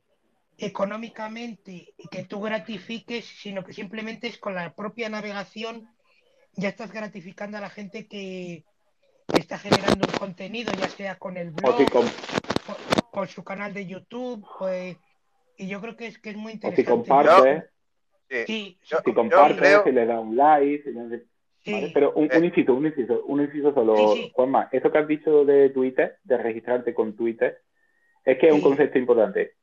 imagínate, imagínate que tú tienes en tu ordenador, en tu casa, una wallet, que tú te has instalado una wallet en tu navegador, ¿vale? Privada, mm, Metamask o cualquier wallet que hay hoy en día. Que eso te da la seguridad de, tu, de tus claves, de tus frases semilla, ¿vale? Y tú ahora en ese Metamask, llamémoslo Metamask, en ese wallet Metamask, tú tienes no solamente token, tienes también tu colección de NFT que has ido comprando, tienes también tus llaves, tus llaves de registro, es decir, que tú ahora llegas a una plataforma y en vez de meter Twitter, enlazas tu Metamask con esa plataforma y automáticamente te registras desde tu wallet privado desde tu mm, wallet privado con tu llave de registro, ¿vale? En esa plataforma. Entonces, ¿qué estamos consiguiendo? Que tu llave de registro, que tiene toda tu información, es tuya, privada en tu wallet. Sí. Y de ahí tú se la concedes a una plataforma para poder registrarte de una forma encriptada. Es decir, no es que tú des tus datos, sino que es una llave privada. Sí, que es como si dijéramos, sí, que es como si dijéramos eh, un, llevas tu doble factor ahí integrado, vamos a decirlo de alguna claro, manera. exactamente. De alguna manera. sí. correcto. Entonces, claro, esa es la base para que el día de mañana ninguna corporación tenga tus datos, porque tú ya no tienes que registrarte con Twitter, no tienes que registrarte con tu Google, eh, con tu nombre, tu no sé qué, no cuánto. en el momento que tú te registras, le estás cediendo los datos. Sí. ¿Me explico? Y, sí, y una, una pregunta. Eh, Roy, en has comentado que tiene integrada una, una billetera, una, bueno, un monedero, como una billetera. llamar. Eso es. Em, eh, ese puedes integrar en, en Brave, porque esa es la duda. Yo he visto que te va dando las recompensas y demás. ¿Puedes integrar cualquier tipo de, de monedero dentro de Brave o tienes que integrar el suyo concreto y luego enlazarlo con otro monedero, por, como has dicho, por ejemplo, con MetaMask o... Eso es. O sea, tienes que, tienes que enlazar uno con el otro. Claro. Sí, porque el de Break, hasta lo que yo sé, es, específico de BAT. Entonces, si tú ahora, ahora por ejemplo, vas navegando. Y... token BAT, ¿no? Claro, por ahora, por ahora, pero ya te digo que el día de mañana esos monederos tendrán capacidad para adoptar distintas monedas y distintas documentación, distintos conceptos dentro del mundo web 3. Es como una cartera, ¿no? Tú en una cartera, en una cartera que llevas, llevas, monedas, pero también puedes llevar una tarjeta de crédito y, tu documentación, ¿no? Tu DNI, tu carnet de conducir, ¿no? Bueno, pues lo mismo en virtual. Pero encriptado, por supuesto. de una manera inhackeable. Sí, eh, encriptado y en tu equipo. Eh, correcto. O sea, correcto eso, en tu, equipo, que no está alojado en un servidor externo ni nada. Nada, nada. No está en un servidor, al contrario, es una web, una wallet eh, que está dentro de la blockchain. ¿Vale? Entonces, claro, eso a día de hoy no se puede hackear. El día de mañana, cuando haya ordenadores cuánticos de estos, que a nivel de usuario, que bueno, eso habrá que verlo, cómo, cómo son y cuándo. Pero el día que haya, ya te digo yo, que hay montones de proyectos de investigación para encriptar la blockchain de una manera post-cuántica. Es decir, que los ordenadores cuánticos no hagan yo me imagino que, a esta blockchain. Claro, lo que, tú, lo que tú bien dices, Roy, yo creo que en el momento en que estén en funcionamiento, porque realmente sí que existen, hay varias compañías que ya lo comentamos aquí, que están trabajando en esa tecnología, ¿no? Supercomputadores o computadores cuánticos, cuánticos, en cuanto estén funcionando al 100%, porque no lo están haciendo de, de manera real a día de hoy, me imagino que también se integrarán a, este tipo de, ¿no? claro. las capas de seguridad. Más seguro incluso ahora mismo. Es que vosotros tened en cuenta una cosa. Voy a dar un dato eh, increíble. Nosotros que todavía estamos echando una vista al futuro, pero está claro que el día de mañana en Internet habrá conectadas millones y millones de, de, cosas que hoy en día no están conectadas es decir, el Internet de las cosas de que tanto hemos hablado, que se ha escuchado tanto, Internet de las cosas, habrá conectado a Internet millones de objetos, no solamente móviles. Habrá relojes, habrá neveras, habrá de todo. Y todo eso supone información, datos. Entonces, eso, vamos, de hecho el otro día vi un número, 400 millones de, de artilugios, digamos, de, de electrodomésticos, de, eso, estarán conectados a Internet en el 2035. Entonces eso requiere una manera de encriptación o una manera de, seguridad superior, porque todos son datos, datos en la red. Claro. Y si no, y si no procuramos unos sistemas de seguridad de, múltiples capas y procuramos un mundo descentralizado, el día de mañana eh, Facebook va a saber hasta cuándo caga. Hablando. Claro, sí, va a tener control, toda la información, sí, tendría toda la información de todo lo que hacemos. Bueno, yo, creo que sí. Y no solo eso, sino que has comido. Ya. Cuidado. no solo eso, sino que has comido ese día.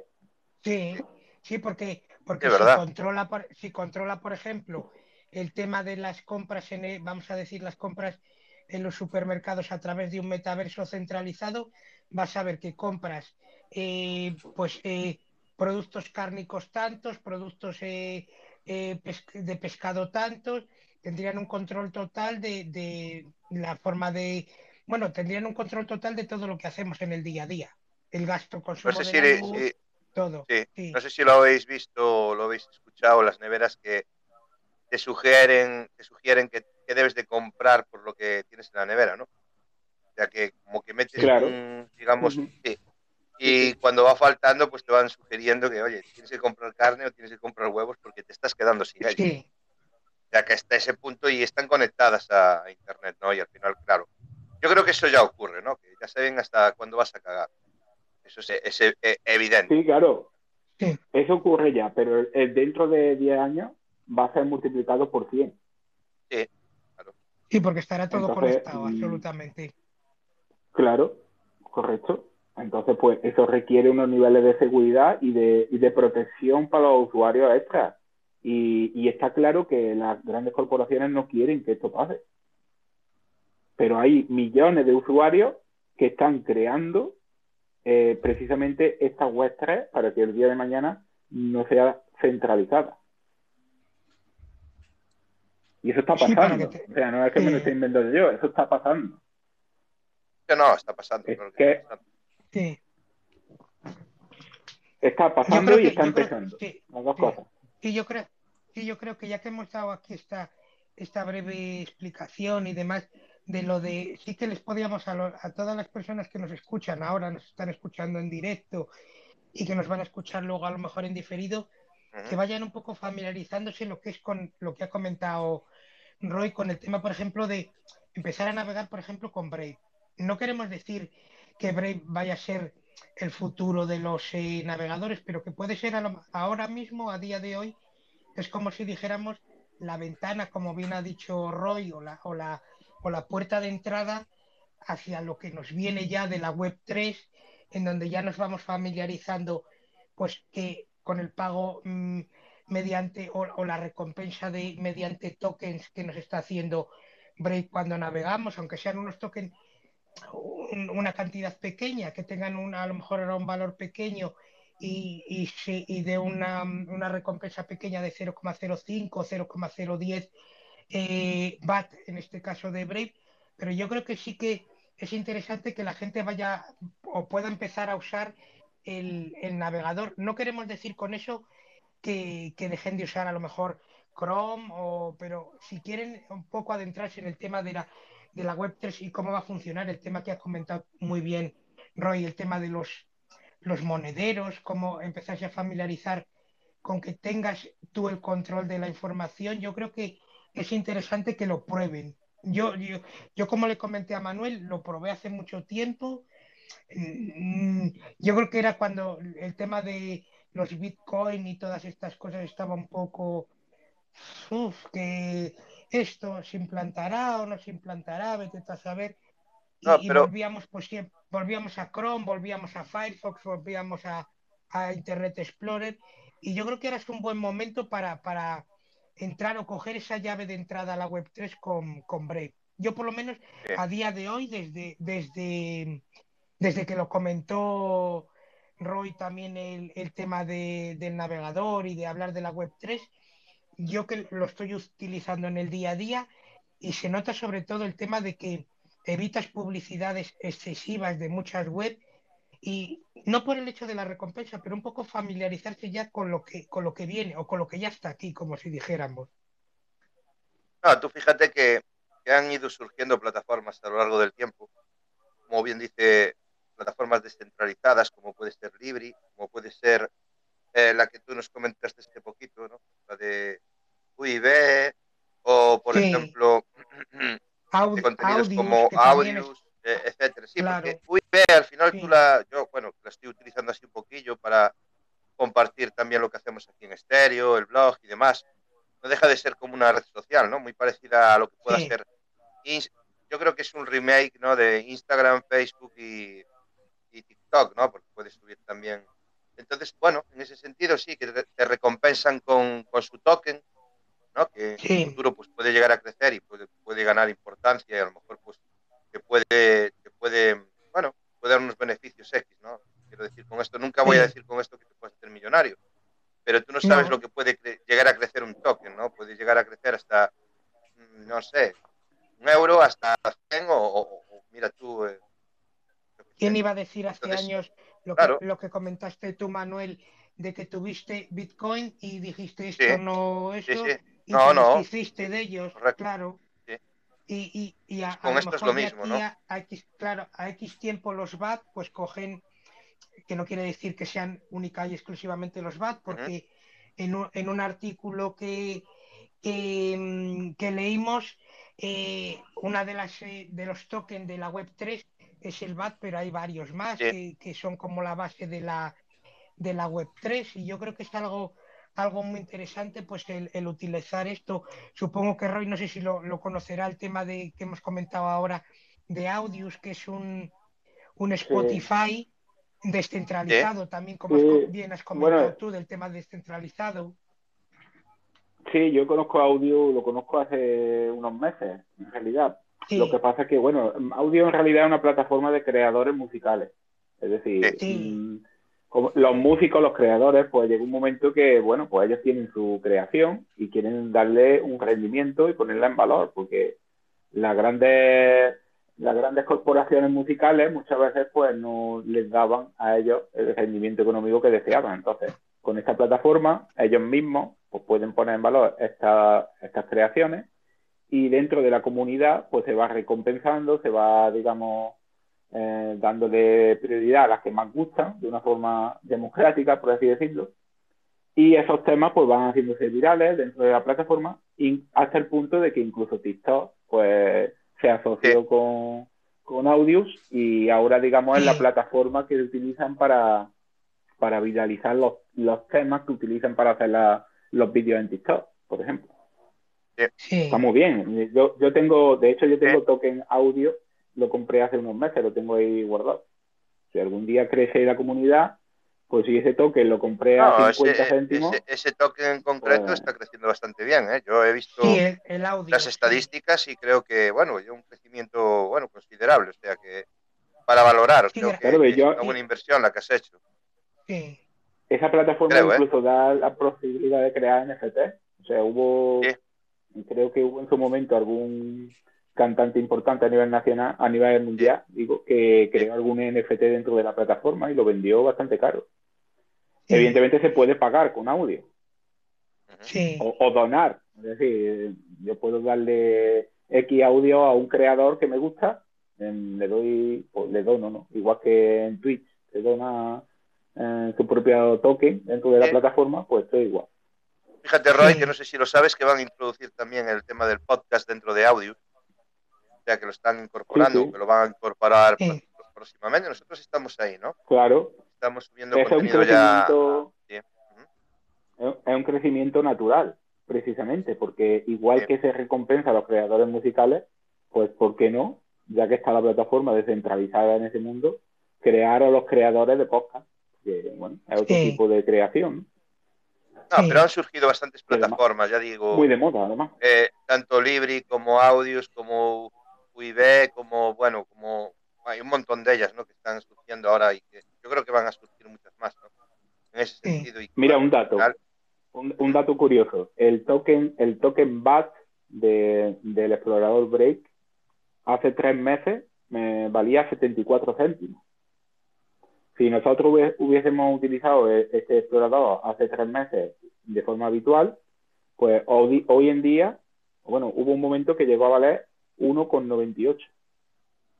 Sí, Es decir, valor muy prácticamente Sí. más del doble. Sí, El día de mañana, si la base de usuarios crece y tiene éxito, pues ese BAT que tú has ido acumulando en tu monedero poquito a poco, pues el día de mañana pues puede valer un dinero considerable. sí. Ese- eso es lo que ¿os tienen los que- tokens. sí, ¿Os parece que hay varios sí. audios por si, por Sí. si queréis ponerlos a ver qué, Sí, sí, qué dale. Sí, vamos allá. Dale, aunque creo que la- no está aquí la creadora. Diría, diría lo siguiente, ¿no? Eh, ¿Qué son las versiones web?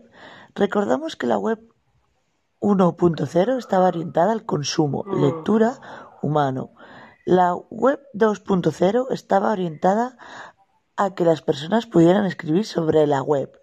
La web 3.0 a que las máquinas puedan entender lo que está descrito en la web. Y por lo tanto, el siguiente paso es que las máquinas puedan colaborar en la creación y puntos suspensivos. Esto, esta página web es eh, www.semanticwebbuilder.org. Eh, otra cosita os voy a mandar, ¿vale? Claro, efectivamente. La, la web 3.0 la web semántica. Básicamente porque entiende los conceptos más allá de los datos. tú escribes, es como si escribes una búsqueda en Google. Tú pones, cuando quieres buscar algo, muchas veces te pones a buscar y te puedes tirar los días muertos para encontrarlo. algo muy específico. Pues en esta web 3, este buscador, simplemente con poner un concepto o dos conceptos, entendería lo que tú quieres decir porque ya te conoce. Gracias a la, inteligencia artificial precisamente de, tu ordenador, de haber estado utilizándolo durante X tiempo. Es como pedir, es que es un concepto difícil de explicar, pero imagínate que, que te pones a buscar una película y, a la vez te pide una pizza, ¿no? Yo qué sé.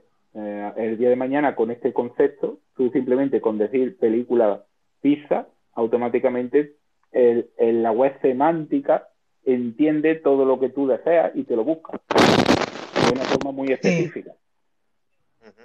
Un ejemplo muy muy básico, pero bueno, es algo así. ¿Se entiende? Pongo el siguiente audio. ¿En qué se diferencian eh, la web 1.0, la 2.0, la 3.0 y la 4.0. Dice, la web 1.0, en los inicios los internautas solo tienen un rol, consumir la información que se aloja en servidores informáticos, puntos suspensivos. Web 2.0, alrededor del año 2000 se empieza a hablar de la web 2.0 al fomentarse la interacción entre páginas web y usuarios. Más, ¿eh? Habría.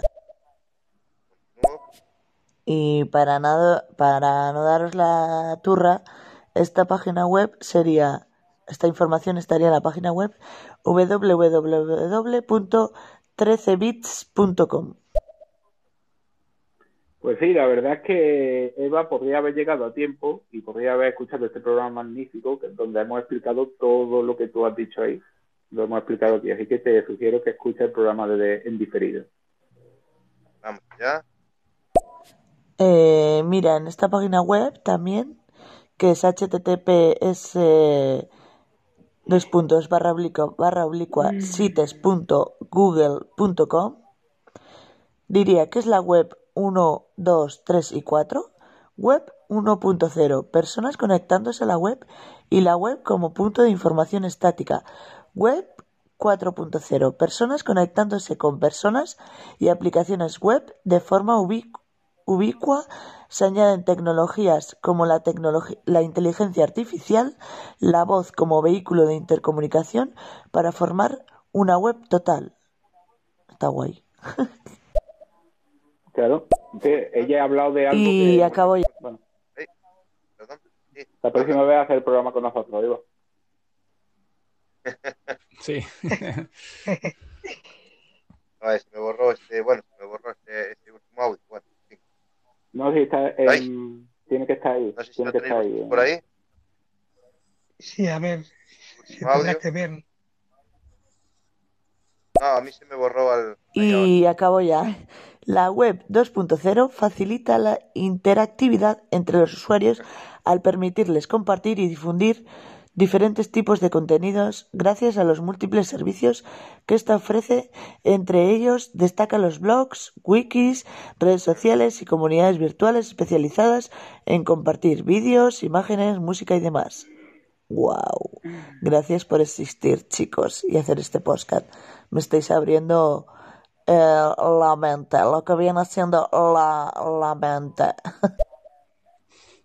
Gracias a ti, Eva, guapa. Muchas gracias, Eva. Te ha servido de algo. Pues, Pero una cosa, ha dicho, ha dicho una cosa, Eva, que no hemos comentado nosotros, que decía interesante, pero vamos, que es más de lo mismo, es la web 4.0. Porque, claro, la web 4.0 no es más que la evolución de la 3.0. Sí. Es precisamente lo que hemos comentado antes, que el día de mañana, dentro de 10, 15 años, 20, habrá millones y millones de electrodomésticos, de máquinas conectadas a Internet. esta conexión de diferentes Inter- tecnologías. intercambiando, claro, intercambiando in- datos. Una gran ingente cantidad de datos que hoy en día todavía no está ahí, pero el día de mañana pues estará controlada dentro de esa web 4.0 de la que habla. eh, todo Pero cuando esté conectado a una inteligencia int- artificial Sí. y a estos eh, Es el, el- supercomputadores, el internet, computadores el internet, cuánticos, el internet de las da cosas vértigo, que ¿no? se va a unir. y no, no nos da un poco de vértigo esto, ¿no? Sí. Que, que todos los aparatos se hablen entre sí, se comuniquen entre sí. Eh, hombre, por, supuesto. Es- es- Por supuesto, a, mí, a mí me da da vértigo, ¿eh? miedo, respeto, pero también Sí. eh, morbo, Fíjate, ¿eh? por así De- decirlo. Fíjate de lo que estamos hablando, ¿eh? Fíjate Sí. de lo que estamos hablando. Una, una cosa que De quieren, hecho, hay- que quieren, que Sí. quieren implementar, perdonad que, que os corte, sí, sí, eh, Los, los dispositivos, ya que estamos hablando de los dispositivos inteligentes, el Internet de las cosas que se dice, em, los dispositivos de, de Amazon, los Echo, tanto los de pantalla como los que no tienen pantalla, eh, no sé si lo están implementando ya a nivel mundial, pero quieren em, hacer eh, que el Internet eh, mm, sea eh, como se, extienda para todo el mundo y qué manera de extender el Internet para todo el mundo eh, a través de conexiones entre los dispositivos inteligentes. Quieren hacerlo, no sé si está implementado de momento, pero sí que he leído que lo quieren implementar, que se conecten, por ejemplo, si tenemos un, dos dispositivos Amazon o tres en casa y el vecino de al lado tiene otro dispositivo, que haya una conexión entre ellos. Lo que había hace Sí. años que era como, Una red. como que sí que compartías parte de tu conexión a internet para que hubiera internet en todos los sitios, pues lo quieren hacer con los dispositivos de Amazon. Comparten una parte de esa, de esa conexión y así habría internet gratuito, vamos a decirlo, gratuito entre comillas, Entre comillas, sí. para que todo el mundo se pudiera conectar, eh, que hubiera una conexión de internet. en Bueno, yo creo los- que eso-. Eso de lo que, bueno, esto que comentas será dirigido específicamente a aquellos usuarios eh, que tienen una cuenta en, en Amazon, evidentemente, y que además tienen uno de estos eh, dispositivos, ¿no?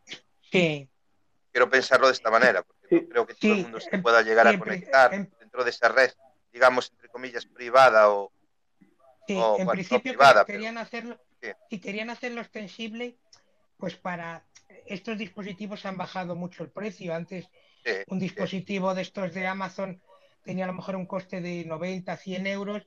Ahora un dispositivo, un eco de sin pantalla, el típico que es, eh, eh, vamos a decir, el donus este aplanado, el, me parece 2, que estas el Eco navidades- 2, Claro, 19 euros, si no recuerdo mal, ha estado en un Mm. precio bastante bajo. Y si 19.80, hacen- compré yo uno antes de ayer.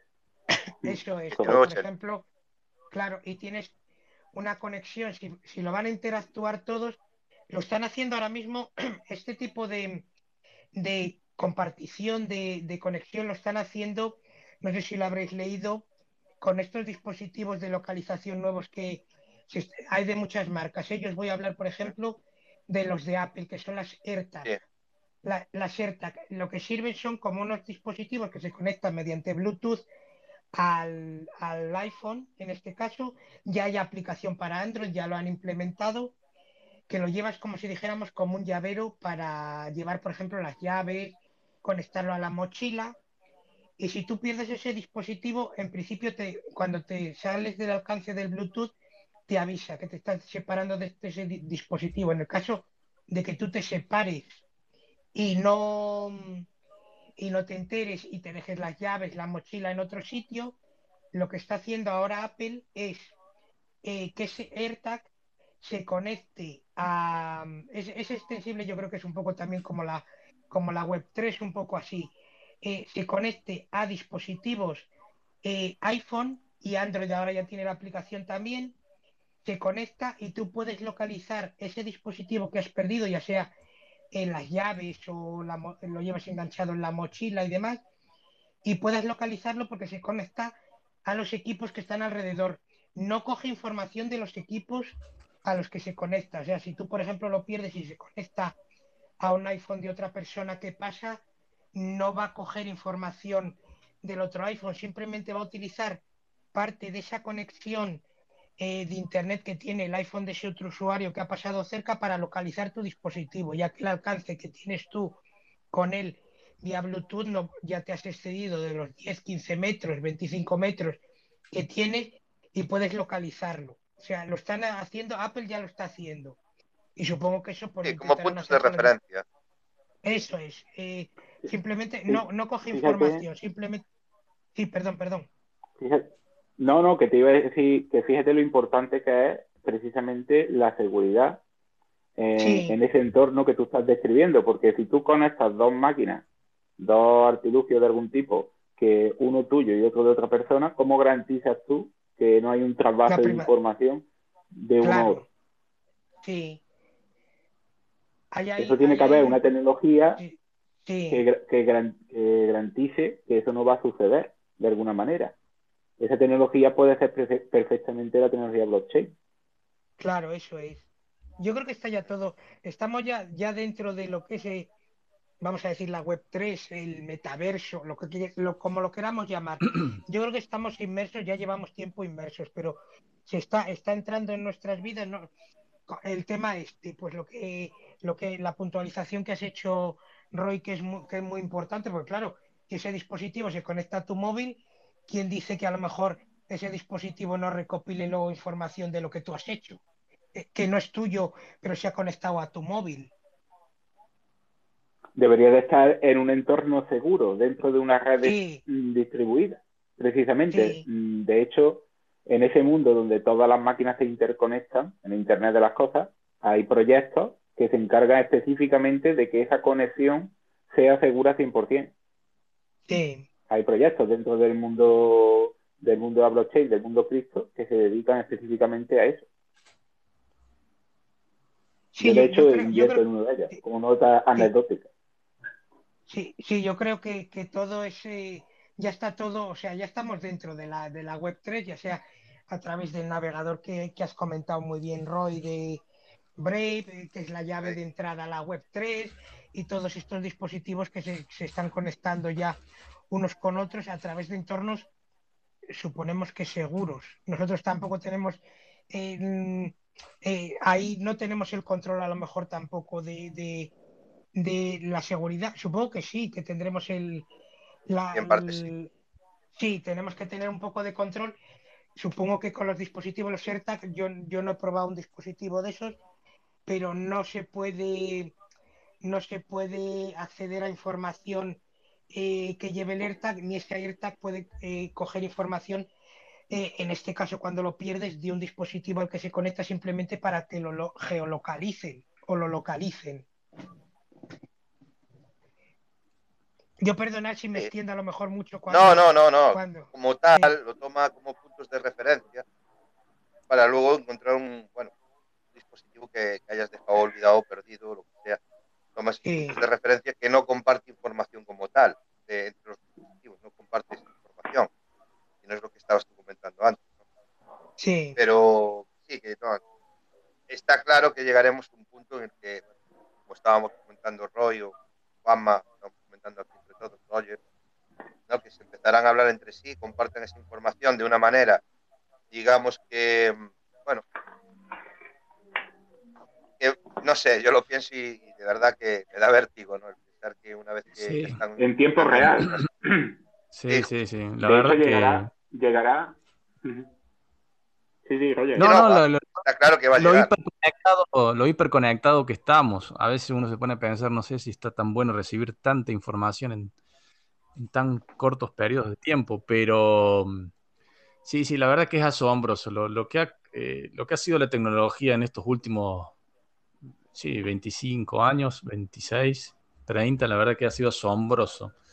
Porque ¿quién sigue imaginar que una heladera se iba, a conectar a, a, Internet o, como dije al principio, que estemos haciendo una radio a kilómetros de distancia? La, la verdad que, que es asombroso la capacidad que tiene el ser humano. O sea, eh, la verdad que estaba escuchando lo que... Nosotros hemos tenido la suerte hemos tenido la suerte de ver esa evolución en primera persona, por la edad que tenemos. Sí. hemos comprobado esa evolución en primera persona desde el principio, porque por eso podemos estar tan asombrados y, y tenemos la información de cómo ha cambiado el mundo en tan poco tiempo. Imaginaros dentro de 30 años. Que 30 Claro, años parece mucho, pero que 30 años no es nada. Porque como hablábamos la otra vez, eh, nosotros somos, somos como híbridos, nacimos en la etapa analógica, o sea, conocemos eso, pero también conocemos lo, lo digital. Eh, no somos nativos digitales, pero lo, lo conocemos bien, es como que sabemos las diferencias, sabemos los contrastes y por eso, por ejemplo, ahora yo los escuchaba y, y sorprende, la verdad que eh, evide- es eh, fabuloso, lo ¿no? que es evidente es que se viene otro salto tecnológico bastante importante. Creo que de los más importantes que podamos llegar a vivir. ¿no? Creo que, que- yo estamos Hombre, en... de hecho está pasando. De hecho está pasando. Sí, Lo que de pasa hecho está Ay, perdón, pasando. perdón. No, no digo que de hecho está pasando. No, que- que está pasando, lo que pasa es que nosotros, por ejemplo, nos- nosotros que vivimos aquí en España, bueno, Roger mm, no es de España, ¿de dónde eras tú, Roger? ¿De Paraguay? ¿De De dónde? Argentina. eras? ¿Uruguay? De Argentina. Digamos que vivimos en dos países, mm, permitirme esta licencia, que no están totalmente desarrollados a nivel tecnológico como pueden estar otros países, donde hay más pasta y donde se están desarrollando mucho más rápido. Pero si tú te metes en internet y te pones a ver lo que hay en otros países con un nivel económico superior, pues está claro que podemos ver nuestro futuro, por lo menos a corto Eh, plazo. Eh, podemos echar una vista a- y mirar hacia China, ¿no? Directamente. China, Estados Unidos y, y muchos países eh, Pero yo- donde yo creo que hay un desarrollo mira, tecnológico fíjate- ya en la calle. Fíjate que, lo- que las últimas noticias que he ido leyendo sobre, sobre la, bueno, los avances tecnológicos de China me dejan como que en pañales a los Estados Unidos. ¿eh? Fíjate lo que te digo, ¿eh? Totalmente, O sea que, sí. pero totalmente. O sea que yo no sé lo que, lo que pasará en futuro, pero es que China, eh, solo tenéis que buscar un poquito en internet, leer los, los artículos que hay sobre te- temas de te- tecnología y avances tecnológicos en cuanto a este país. Y la verdad que cuidadito, ¿eh? Cuidadito porque... Hombre, yo cuidadito, creo, ¿eh? Yo creo, y esta es una, una opinión Cuidado. personal, que todo esto que estamos hablando aquí y el desarrollo final va a estar supeditado a que se cree una nueva generación de, de, de energía. Es decir, un concepto nuevo energético que suministre la energía necesaria. Para hacer todo esto que estamos hablando, porque no olvidemos que hablar de un metaverso es muy fácil, pero hoy en día no tenemos todavía la tecnología para ni la energía suficiente para que eso funcione al máximo rendimiento. Y yo creo que los chinos, por las noticias que se están viendo en los últimos años, están cerca de conseguir la, la panacea de la energía. Sí, sí, no, sí, Que de hay una noticia la nada, que acaba de salir hace poquito sobre la Hay que fusión ver. y han conseguido bueno, impresionante El, que- el drama que el drama que tiene, que tiene China, si lo contrastamos con Estados Unidos, que ellos eh, no tienen energía. o sea, por ejemplo, Estados Unidos tiene la, la capacidad hoy en día de buscar su energía, el shale oil, como le dicen, en su propio territorio.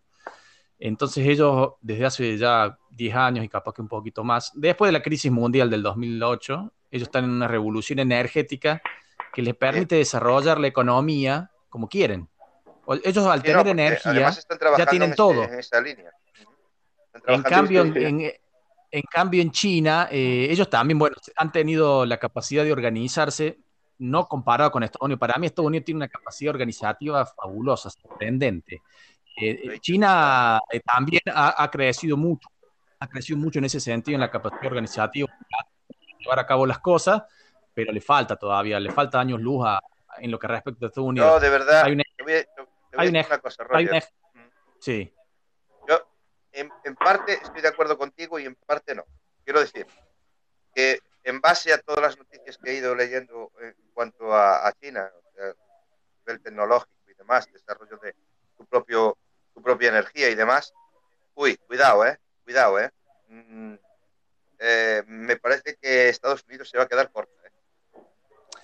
Es ¿Sabes mi- cuál es la Yo no sé, igual me Sí. equivoco, pero cuidadito con China. Cuidadito con China. La capacidad organizativa de, de Estados Unidos es fabulosa, más que todo Sí, porque ellos no tienen mil millones de personas. ¿Cuántos son en China? Dos mil millones, son un montón. Estados Unidos con 400 millones eh, sigue todavía siendo la, la primer potencia del mundo, sigue teniendo, qué sé yo, 16 portaaviones, con 400 millones. Eh, eh, China, que tiene 2 mil millones, no sé cuántos son, y que hay que reconocer que en estos últimos 30 años han tenido la capacidad organizativa buena, se han podido desarrollar. Todavía le falta para alcanzar la potencia de, Estados Unidos. Tiene un solo portaavión en China. Sí, eh, Roger, entonces, yo, creo que la balanza se está empezando a inclinar hacia el lado de China. No quiero decir que sea la, primera superpotencia mundial, pero si no lo es, fíjate lo que te digo, si no lo es a día de hoy, no le queda mucho. No, no, no yo sí, no creo. Ya no, no en cuanto a desarrollos tecnológicos y demás, que creo que China está creciendo de una manera, un país enorme, ¿no? Digamos, potente, más potente sí, sí, sí, que cualquier otro país que hay por ahí, ¿no? pero que Hoy están a la, los avances que estoy viendo me están dejando perplejos, ¿no? Decir, tío, ¿a dónde van a llegar esta gente? Porque está haciendo unos, avances tremendísimos. Y esto está ahí. Mira, un dato, si realmente un, dato, un, dato curioso, muy hermético. Un dato curioso, eh, yo estoy siguiendo muy de cerca lo del tema de, del sol artificial que, cree, que está intentando crear China desde hace ya mm, bastante tiempo y hace un año hace un año recuerdo yo que hicieron el avance de, que, de mantenerlo encendido durante 17 segundos. Eh, ayer, el otro día salió una noticia que han conseguido mantenerlo encendido durante 17 minutos. O sea, está claro que la tendencia va a ser a que el día de mañana ellos controlen la fusión antes que los demás, porque están haciendo unos avances increíbles. Y el día que controlen la fusión como un método energético, ese día van a pegar un subidón de la hostia en, en cuestión de una década pero un subidón eh, increíble. Como tú bien dices, Roy, es muy necesario, porque vamos hacia un futuro en el que vamos a conectar tantos, vamos a necesitar una cantidad de energía tan grande, ¿vale? Que el, el, el país que sea capaz de, de generar esa, esa, energía suficiente es el que se va a llevar el gato al agua, está clarísimo. Y en este sentido, China creo que está haciendo unos avances importantísimos, más que Estados Unidos y cualquier otro país. Solo en, cuanto a esto, en cuanto al tema de energía. ¿no? O sea, no sé. Yo creo que la balanza se empieza ya a decantar hacia un lado y creo que aunque Estados Unidos eh, la seguimos viendo como la primera potencia mundial, o que pueda ser así, creo que eso va a cambiar muy pronto. ¿eh? Yo, yo lo veo desde mi punto de vista. Claro, es que en el estado de China, o sea, en el caso de China hay una, hay una diferencia muy grande respecto a Estados Unidos, y es que a China le va la vida en ellos. Es decir, la superpoblación que hay en China y han llegado a un nivel de desarrollo y, más que van a llegar, porque en la próxima década se van a ir desarrollando cada vez más, donde la contaminación y el tema energético se están volviendo eh, insostenibles. O sea, eh, lo que pasa, dentro de 10 años. Lo que pasa es que en China ellos también están teniendo un problema, que lo hablábamos con Juanma y, y con Lord, creo, en un chat que tuvimos, en un multichat, están también teniendo un problema de lo que respecta a natalidad. Entonces, no saben cómo van a tampoco, cómo van a proyectar la economía de acá a 30 años. Que en realidad es el problema de natalidad es mundial, es global. También pasa en Estados Unidos.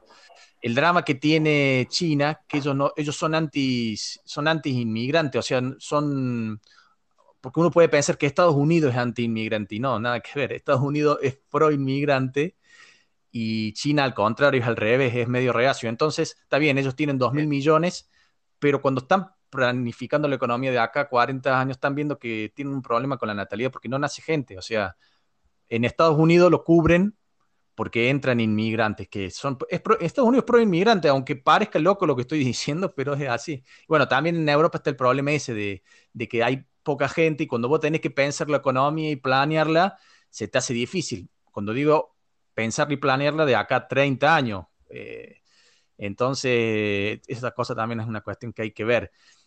Eh, yo no quiero decir que China, para mí las tres potencias hoy en día son eh, Estados Unidos, que está al top, después le sigue China y después le sigue India, que la verdad es que está haciendo un excelente trabajo. Pero bueno. Sí, sí, sí, correcto. me, parece que son cosas que hay que, que, hay que tener en cuenta de, de, ahora en más, lo que es la, la, natalidad, la natalidad para, para, ver el desarrollo de la economía global, mundial, en definitiva. Sí, no, está claro que encaminamos a un futuro de verdad que... Yo creo que, bueno, vamos a ver avances, vamos a ver, por las noticias que puedes ir leyendo, ¿no? Y información que te, va llegando creo que va a ser impresionante. ¿no? Pero yo creo que no ha de tardar mucho. ¿eh? Yo creo que cuestión de quizá cinco, de 5 a 10 años, ya creo que lo vamos a poder ver. ¿no? Los que estemos aún aquí. Bueno, eh, pero que, que, creo que sí. Esto no, no hay quien lo pare, evidentemente. El avance no. Y creo que en cierto modo va a ser bueno. ¿no? Tendrá sus cosas malas, como todo, ¿no? Como hablamos antes parte buena y su parte mala, todo lo tiene. No esto también es malo y bueno, lo que hablamos aquí muchas veces. Lo que sí que hace falta es sí, pero... mucha, mucha, información, formarse y estar bien informado en base a todo esto. Sí, pero los, los chinos están apretando en el botón adecuado, los americanos se están sí. equivocando de pleno, porque aquí el mayor problema que hay a nivel mundial es el tema de la contaminación y el tema energético. Porque el, el, el día de mañana, si Sí, hombre, evidentemente hay mmm, cientos de problemas gravísimos a nivel mundial. No vamos a entrar, pero no es de lo que estamos hablando. Pero el tema energético está claro que, que interfiere directamente en las sociedades, de, en el desarrollo no solamente de Estados Unidos y de China, sino de comunidades pequeñas. Es decir, si nosotros tuviésemos a nivel de humanidad el control sobre la energía de una manera plena, de una, una forma de crear energía de, sin, sin contaminación, y de una forma limpia, ese, ese modelo se puede extrapolar al desarrollo de cualquier país de una forma directa. Imaginaros si en África hubiese una planta de fusión nuclear sin contaminación y se pudiera, digamos, desarrollar todo lo que es todos los países que no están desarrollados. Pongo África por, por decir sí. a nivel mayor, pero podemos hablar de pequeñas comunidades también. O sea, el tema energético, digamos, es algo importante porque es innegable que nos estamos cargando el planeta sí. y, los, y, los, chinos lo saben. Los chinos lo tienen clarísimo porque ellos ven su China el día de mañana autosuficiente energéticamente, pero sin contaminación. No por, por moralidad, sino por necesidad. Por necesidad claro. Es que en realidad va a ser una necesidad. Demás, va a ser una necesidad global, definitivamente. No, lo Como es, te dije, lo es. Correcto. China no tiene energía en su territorio, entonces ellos van a y la buscan a dónde? La buscan en otros países, la pueden buscar en Rusia, la pueden buscar en África, la pueden buscar en América del Sur. Entonces ahí ya tienen un, un paso en contra a la hora de planificar la, la, economía o planificar lo que quieren hacer con la energía. Eh, en lo que es el consumo, yo creo que ahí está el problema, el exceso de consumismo, pero también es una cuestión global, o sea, uno piensa China es comunista, no, pero, pero, no, también. Claro, pero tienen... Roger, al final piensa que cada vez son muchos más aparatos los que se conectan a la red eléctrica, ¿no? Eh, cada vez surgen más y más y más aparatos que se conectan y entonces hay que abastecer toda esta necesidad, ¿no? Toda esta demanda. Y claro. es complicado a niveles de contaminación y demás, buscar una, una fuente de energía limpia y que, que, no contamine, pues es imperativo, ¿no? Para, sí. para, creo que para todos los países, no, no hay vuelta de hoja. Es que, o sea, es que si uno hace un no, uso eh, serio y razonable de la energía o de cualquier tipo de energía, eh, somos sustentables en ese sentido. Yo, por ejemplo, eh, capaz que algunos estén en contra, pero la energía nuclear, si la usa bien, acá en mi país sí. tenemos muchas centrales nucleares. Eh, si se usa bien, es una energía limpia, usa, si se siguen los procedimientos que se tiene que seguir, es una energía útil. Yo he visto que han cerrado varias centrales en, en, en Europa, en los últimos dos años, creo, sobre todo en Alemania. Eh, y la verdad no sé si está tan bueno. Eh, la, la, energía nuclear, si se usa bien, es, es, la energía más limpia, más pura, o sea, mucho mejor que la de carbono. Eh, cualquier otra. Lo que pasa que, que, bueno, también hay una cuestión últimamente eh, que no, no la entiendo, la verdad, que está en contra de la, se está en contra de la energía nuclear y la verdad que no, no, no la encuentro, no sé si acá Goya, no le encuentro explicación. Pero eh, bueno, limpia, limpia precisamente limpia precisamente no será, porque es donde guardáis los residuos radioactivos. Y ese es el problema. Sí, Uno si de los hace... grandes problemas es ese. si se hacen los tratamientos eh, correspondientes, no pasa nada. O sea, eh, y, y se bueno, puede vivir. Hombre, no, no pasa nada que- hasta que pase. Claro. Que se lo digan a Claro. Chernobyl. Bueno, pero si por eso no hagamos nada. O sea, no, no salgo a la calle porque me va a pisar un... Entonces, yo sé que a la, a la energía nuclear se le tiene muy mal vista. Si la energía nuclear es, es usada para, para funciones lógicas y esenciales, está bien. Después, bueno, puede ser que venga algún loco y te, te fabrique una bomba nuclear o como hay en Corea del Norte o en todos esos lugares. Pero la verdad que eh, en ese sentido, la verdad que no, yo no estoy tan de acuerdo que hay una, como un mensaje que, que la verdad que si se usa bien, tranquilamente, No, e inclusive con- ver, se contamina menos que el carbono. O sea, Se- seamos realistas. La energía nuclear es una puta mierda. Lo que pasa es que es lo mejor que tenemos. Pero en realidad la energía nuclear es una mierda. Como Ponele, concepto sí. energético. ¿vale? ¿Por, por qué? Porque, porque crea unos residuos contaminantes y peligrosísimos de forma que yo no sé lo que duran. Durarán siglos de forma activa. Entonces, como concepto de energía es una mierda. Ahora es lo mejor que tenemos. Eso no significa que no haya otros conceptos de creación de energía que puedan ser en el futuro mucho mejores. Nuclear. La fisión, Claro. la fisión hoy en día crea resi- residuos radioactivos de forma natural. La fusión, que es todo lo contrario, no. No crea residuos de ningún tipo y encima crea más energía, si se consigue.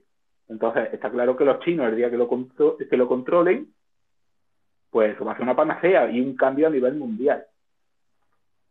Porque ya te digo yo a ti que los Estados Unidos y los chinos controlan ese tipo de energía, se van a poner las pilas, pero bien puestas. En cuestión de investigación. Que a día de hoy están muy tranquilos con su petróleo y su control mundial, sí, todo eso está muy bien. Pero los chinos no dejan de trabajar. sí, sí, los americanos trabajar, tampoco. trabajar. Bueno, americanos- eso, eso de que los americanos trabajan mucho es un poco un mito. Porque cuando- trabajan lo mismo que cualquiera. Cuando digo ¿eh? los Pero lo- americanos, me pero lo, que, lo que sí trabaja es un chino. Un chino trabaja todas las horas que hagan falta. Un americano, Lo que, Bueno. lo que me re- cuando decimos americano, yo me refiero específicamente a Estados Unidos, porque estamos haciendo el contraste de sí, sí, y yo también, yo Estados también. Unidos. Yo también. Eh, o sea, la, la cap- la capacidad organizativa que tiene Estados Unidos, eh, a algunos le puede gustar o no, que capaz que no le guste Trump, No, no, no, le guste no. Eso no, yo no. No, que- La capacidad organizativa que tiene Estados Unidos y que ha tenido en estos última, en este último siglo eh, es sorprendente, fabulosa. Eso no quita que, por ejemplo, Sí. China, en estos últimos, yo diría después de las revoluciones que tuvieron a fines de los 80, hubo un cambio, un cambio de paradigma. una- no sé si a. Porque tengamos en cuenta que, Chi- que China es una dictadura, o sea, o sea, nos guste o no, o sea, una- no está bien eso. Eh, eh, por eso, yo creo que, el- lo- como te decía, Estados Unidos lo que ha hecho en este último siglo es fabuloso. Yo no soy tampoco pro, pro estadounidense ni tampoco pro chino, pero yo hay que reconocer, hay, hay que reconocer las. Yo he trabajado con culturas de, de Estados Unidos, de China, de, de todo el mundo, y yo las que debo reconocer, la que, la que más trabaja es la estadounidense, es una cosa, una capacidad eh, organiza- organizativa fabulosa. Bueno, los chinos también, y después en tercer puesto los indios. Eh, pero bueno, Vale, tiene. y cuando y cuando el año pasado intentaron invadir, dar un golpe de Estado en la Casa Blanca, ¿dónde estaba la capacidad organizativa de Estados Unidos? Y bueno, y bueno, Y fallo. Eso Ahí no pasa, ¿eh? Pero, pero, pero eso no quita, eso no digo que esté bien de que vayan y, y invadan una, una casa de gobierno. En China también, en China no hay, no hay, vos en China no tenés eh, derechos para los trabajadores, están súper hiper explotados. No, a ver, son, claro, son, son, a ver, son culturas diferentes, está clarísimo. Y, y- y que sí, que China es una, un país muy hermético, que muchas de las noticias que podemos leer también hay que cogerlas también con pinzas, porque es verdad que son muy reacios a la hora de compartir información, ¿cierto? ¿No? Entonces, a ver, yo las, las últimas noticias que he leído, si son ciertas, ¿no? Yo no lo pongo en duda, no, no quiero decir que no lo sean, pero que son muy reacios a la hora de, de compartir su información con otros países, ¿no? Más bien, a lo mejor de cara a la galería, de hinchar pecho y decir aquí estamos nosotros con, con esto que, que ya tenemos aquí, como el tema de los eh, que son hiper, ¿no? Hipermisiles o, o como es, o misiles sónicos o como, como les, como los denominaron, eh, que han hecho una demostración con esto de, de, de, fuerza, de, poder, ¿no? Que realmente los tienen y que lo están aplicando ahora, pues a, a bueno, por lo que yo leí, ¿no? temas de vuelos comerciales y demás, que no sé cómo lo harán, porque realmente esas velocidades pues, no, no, sé cómo, es cómo van a desarrollar esto. Pero bueno, está ahí, que, que evidentemente eh, el avance es, es solo. Estamos avanzando Pero, y que, que, yo creo que de aquí a cinco años vamos a ver cosas, vamos que no, digo, que no como, como, tú decías, Roger, que en su día no las pensábamos. O sea, que, digo una cosa más con respecto a, a, a China y a, y a Estados Unidos o inclusive a Europa. Por ejemplo, China hace poco empezó a fabricar un avión eh, que la verdad ellos hacen el esfuerzo, pero no es un avión tan bueno, o sea, no se compara lo, con lo que es Airbus y con lo que es Boeing. Entonces todavía le falta a China. Yo capaz que muchos sean, eh, no sé, anti-norteamericanos. Yo no soy anti-norteamericano. No, eh, pero no, lo que voy tampoco, y, tam tampoco. Y, y, tampoco soy pro norteamericano, pero lo que digo es que hay, que, hay una realidad. Eh, hay una realidad que es así. Te pongo el ejemplo ese de la, de, la, de la, empresa esta que fabrica aviones. O sea, no se ha logrado imponer. La fábrica china de aviones esta no se ha logrado imponer solamente en su mercado interno. Y, y hay que reconocer que, por ejemplo, Europa tiene una capacidad organizativa en lo que respecta a fabricación de, de aviones mucho más eh, grande que la de China, inclusive Estados Unidos con, con Boeing. Entonces, hay contraste, hay cosas como yo dije, no reconozco que los últimos 30 años de China, o 35, son fabulosos. O sea, está bien, hay, hay explotación laboral y, y, hay cosas que las logran con eso.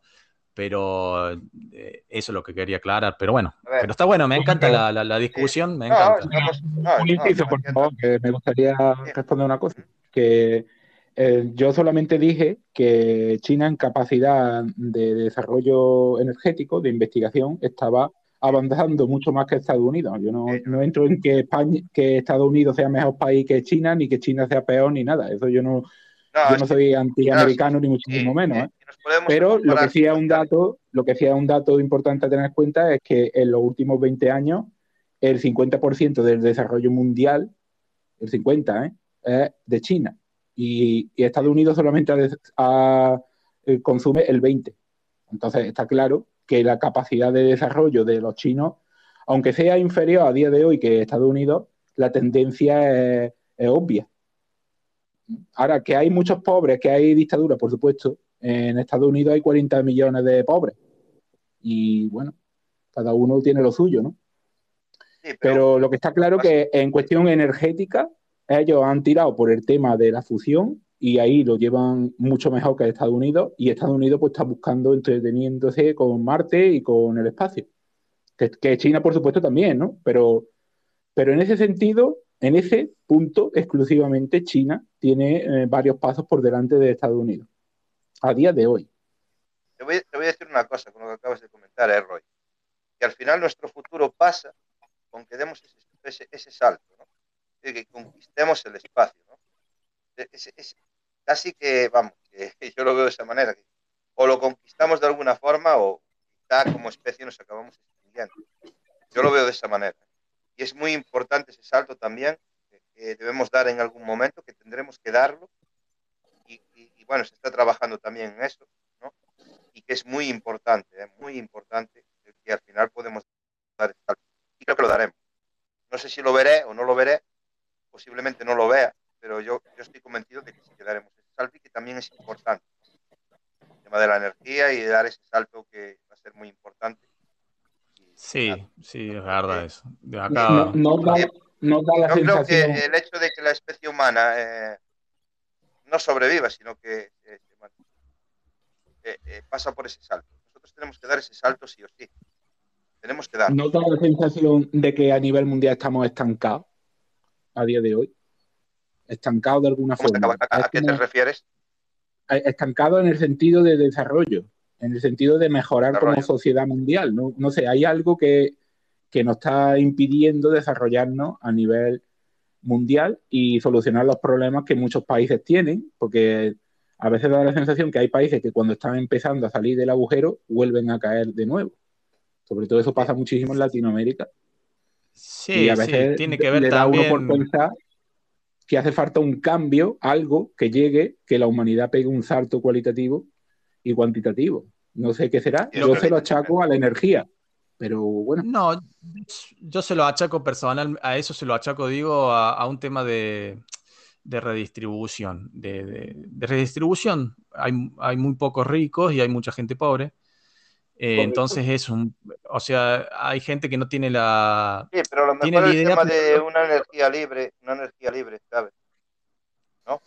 No, no, pueda, pueda, pueda, facilitar esto, ¿no? De alguna manera. Tú, tú lo has dicho muy bien, distribución. Distribución. Claro, o sea, el contexto actual distribución, distribución y descentralizado no tienen conceptos similares? Sí, está bueno. Y si por eso hay, por eso mucha gente que, por ejemplo, se va a juntar ahora en Davos, que se juntan en Suiza, ahí se juntan los, los que están en contra de este tipo de cosas, de la descentralización, de la redistribución. Y hoy en día el único país que garantiza la centralización, aunque parezca loco, es China.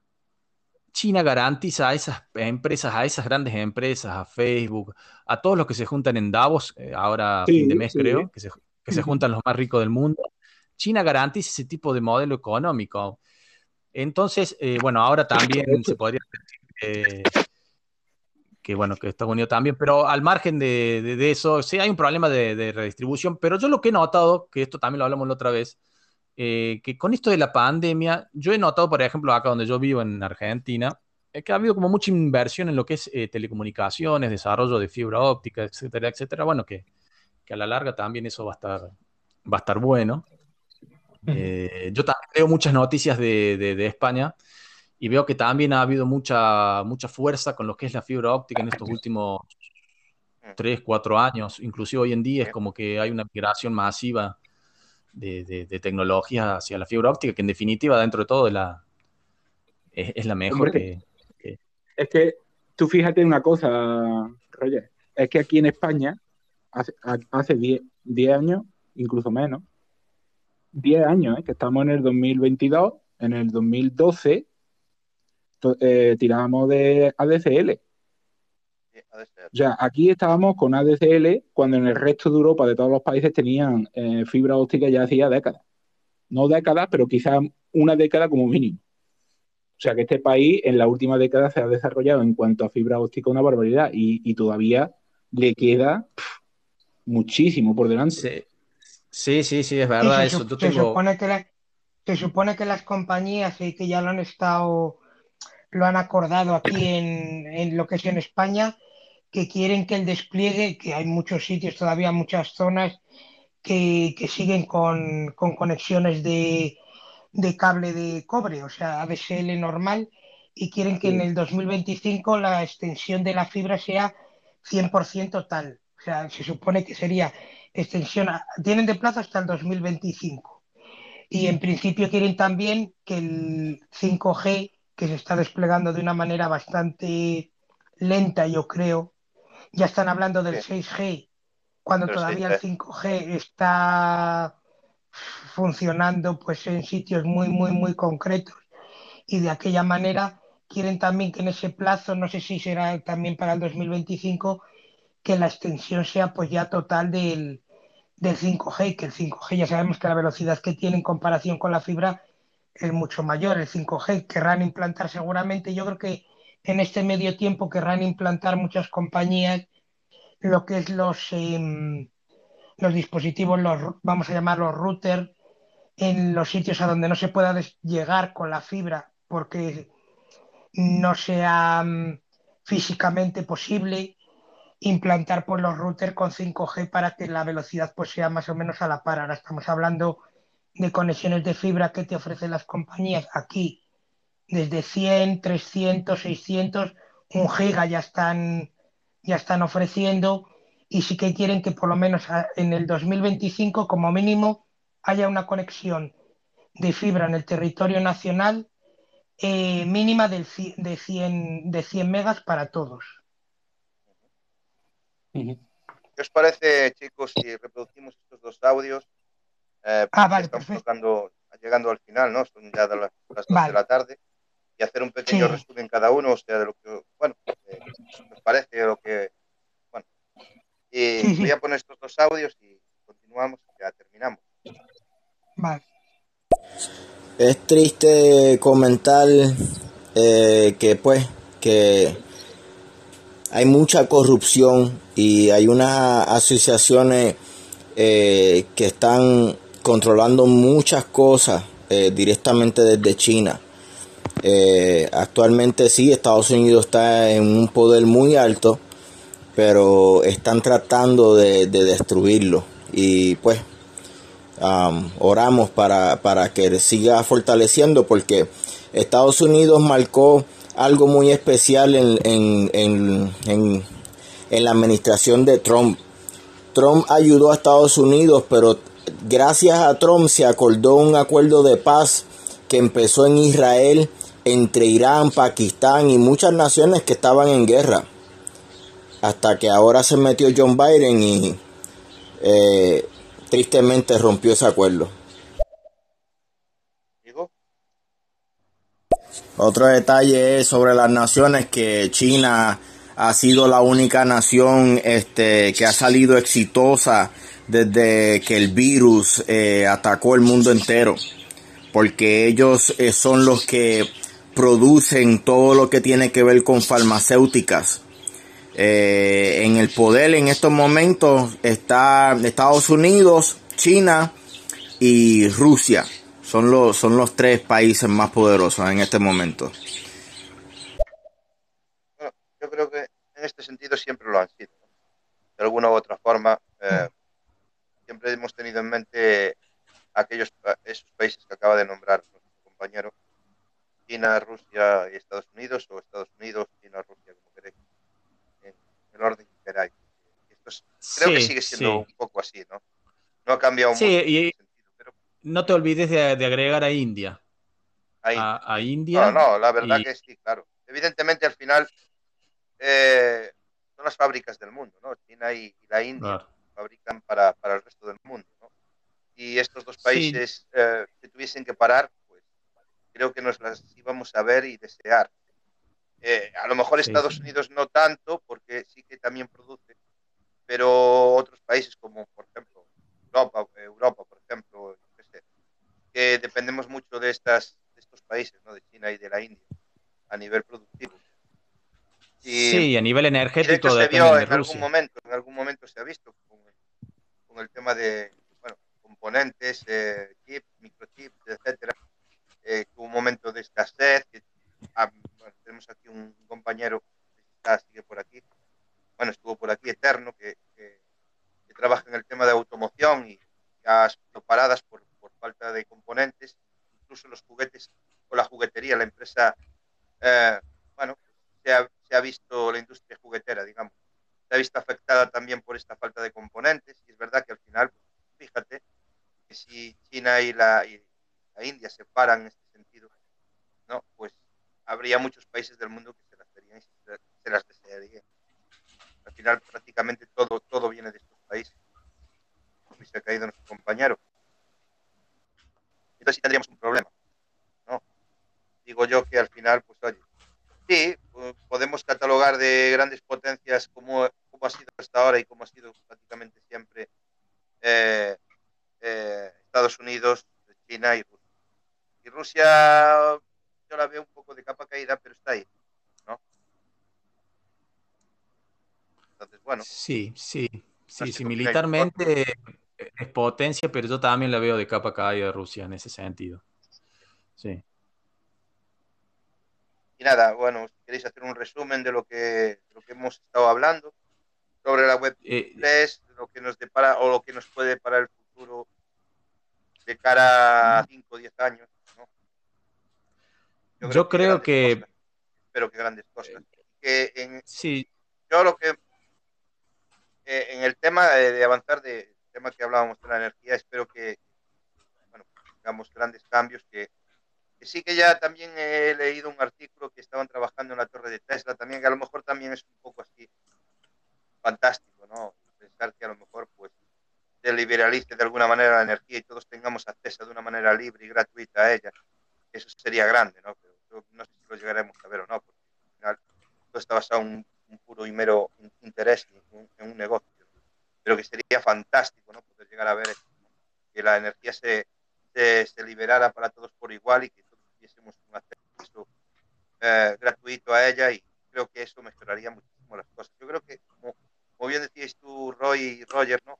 Eh, el tema de la, de la distribución, ¿no? La redistribución de, de, bueno, creo que es necesario al final. Yo creo que deberíamos trabajar en eso, pero que es complicado porque hay intereses detrás, evidentemente.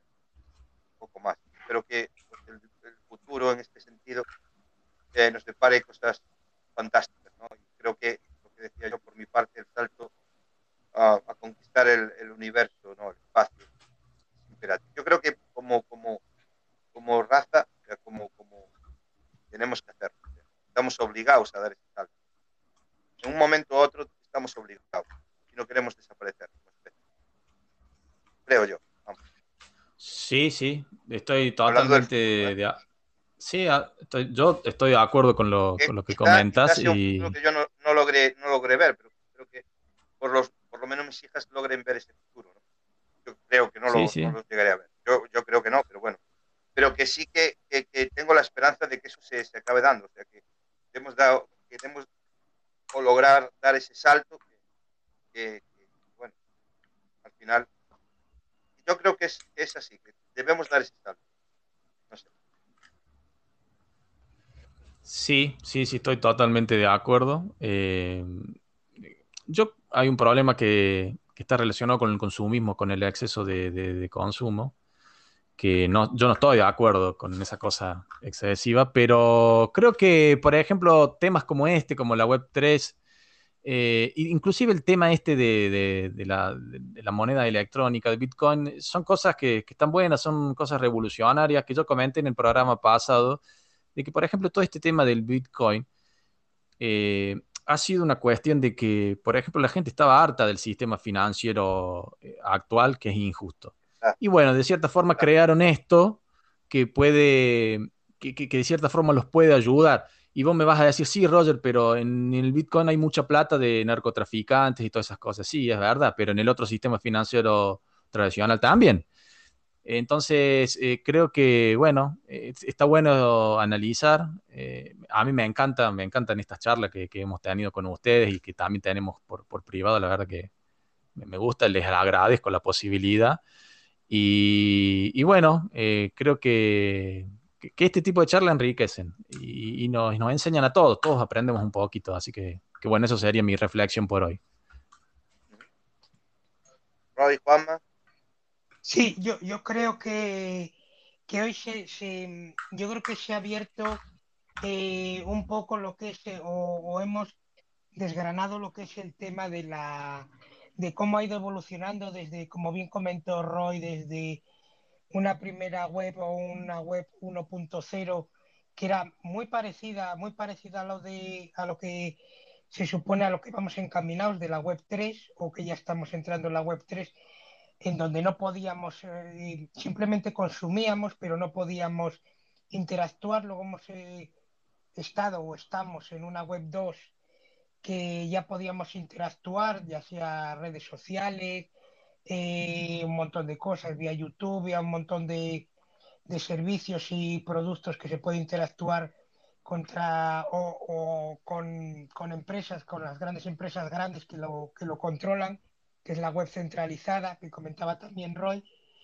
Y luego estamos ahora en, en, la web 3 y la web 4, que es la que hacia la que evolucionaremos una vez que entremos de lleno en la web 3 que es donde vamos a tener nosotros el, el control de, de, de, nuestra información, de nuestra privacidad, de nuestra seguridad, la cual va a ser muy importante. Yo creo que es un tema que vamos a tener que, que tocar y tratar muy de cerca, el, el, cómo, teniendo como también ha comentado Roy, el tema de que vamos a tener nuestras claves eh, privadas donde tenemos toda nuestra información. Eh, que somos propietarios de, lo que de, nuestro contenido, no, no están en un servidor externo, sino que nosotros somos nuestro propio nodo, nuestro propio, nuestro propio servidor.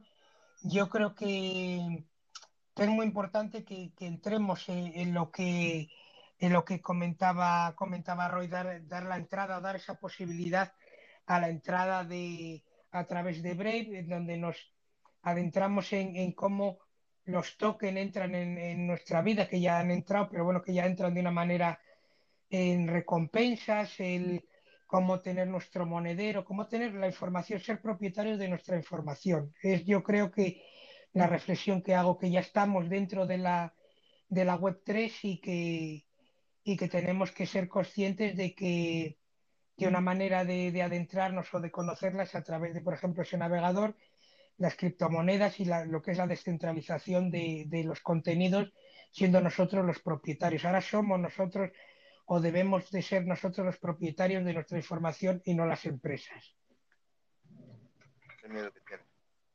Roy. No sé si está por aquí Roy.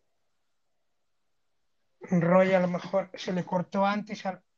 Está, Sí. está muteado, Roy. Ok, ok. No, no, por no. Me gustaría que pudiese dar su opinión antes de terminar el programa. No sé si estará, igual está ocupado. Tampoco porque lo he subido antes, ha caído y lo he subido yo y bueno, está, está ocupado. Puede hablar ahora mismo. Entonces, bueno, voy a reproducir este audio. Sí. Pues, hablando de consumismo, ¿qué os, qué os pareció aquella escena en la cabalgata? El rey Gaspar tirando una caja vacía de una PlayStation 5 y la masa enfurecida.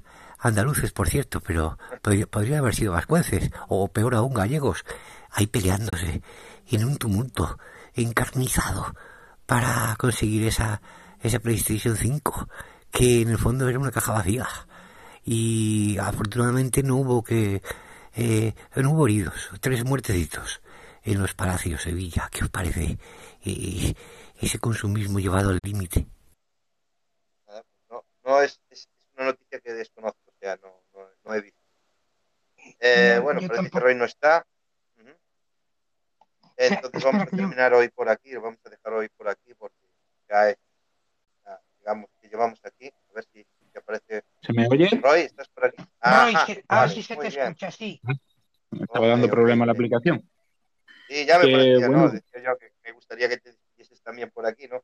Que dices tu opinión, no me gustaba eh, cerrar el programa así de esta manera. Bueno, Entonces, adelante, hablado ya, ya habéis hablado todo lo que había que hablar. Entonces yo me voy a limitar a decir que yo el concepto de descentralización para mí es el concepto fundamental de la Web 3, la tecnología blockchain, porque es una, es una tecnología que da el poder al usuario y redistribuye la economía de alguna forma, eh, pagando o recompensando por la utilización a los usuarios con un token que se revaloriza de alguna manera. Entonces, a mí me parece una buena forma de redistribuir de alguna forma una economía que hay que llegue a todo el mundo a nivel mundial, Internet. O sea, cualquier persona en cualquier parte del mundo posiblemente pueda tener acceso a una línea de Internet. Y por eso mismo me parece una buena, un buen sistema para redistribuir de alguna manera ese concepto de economía eh, eh, descentralizada. La web 3 puede ser el inicio de todo eso, ya se verá con el paso de los años, porque ahora está empezando, pero mmm, teniendo en cuenta, y esto es un concepto personal, teniendo en cuenta que hay 700 millones de pobres en todo el mundo, a mí me parece una buena forma de redistribuir una cierta riqueza, una cierta economía, aunque sea algo pequeño, para empezar, eh, de una manera utilizando Internet. Y este sistema que yo estoy planteando, pues eh, mediante la web 3, la tecnología descentralizada y la utilización, la recompensa de token y, y, el, y, el, empoderamiento de los usuarios, que en definitiva de eso se trata, el tú decidir, pues, pues se puede llegar a, a cabo el día de mañana, quién sabe, ¿no? Esto ya es un sueño mío particular, pero, pero esta tecnología podría dar pie a todo esto que estamos hablando. Así que ojalá que esto sea así, que sean herramientas que sirvan para que la humanidad pues mejore a nivel de usuario y no a nivel corporativo, que nos controlan cada día más. Y si llega ese momento, pues yo estaré ahí eh, formando parte, pero vamos, yo desde ya, ya estoy formando parte, porque a mí particularmente, por mi parte, forma de ser, claro. me gusta formar parte de los proyectos cuando empiezan. Soy así, me gusta. Me gusta apostar eh, cuando se empieza a formar parte, es como esta aplicación, ¿no? Aquí estamos desde el principio y, y, seguimos aquí, ¿no? Apostamos por ella. Pues si el día de mañana tiene más usuarios, pues nosotros seremos los primeros. Sí, eso es. Sí, sí, sí, es cierto. Es cierto. Y nada, bueno, pues nada, hasta aquí el programa de hoy. Muchas gracias a todos por, por, por acompañarnos, por escucharnos, por compartir con, con, nosotros de alguna manera. La gente que ha enviado los audios, muchas gracias también. Bueno, a todos los que estáis aquí, muchas gracias de todas maneras. Sí. Eh, un feliz año 2022, que ya lo de feliz año pues empieza a ser como hablábamos yo y mi mujer. Ayer decía feliz año, feliz año, pero ya no sé si es correcto decir feliz año, ¿no? Pero bueno, que de todas maneras feliz año a, a todos, feliz año 2022, que este año os traiga mucha salud, ante todo salud, ¿no? porque el resto ya, ya vendrá, pero la salud es muy importante en estos momentos que estamos viviendo, creo que es lo más importante.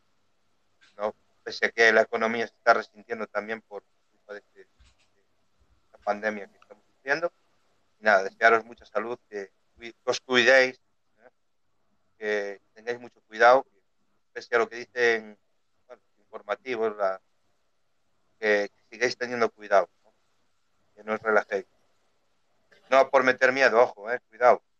Yo sigo usando mi mascarilla, sigo usando el gel de, eh, bueno, hidroalcohólico, sigo, bueno, intentando mantener distancias y bueno, de momento, pues, a ver, a ver cuánto duramos pillar el bicho este maldito, ¿no? Y nada, cuidéis mucho, que feliz año y poco más puedo decir, no sé si mis compañeros quieren decir algo más o aportar algo más. Hasta aquí el programa de hoy.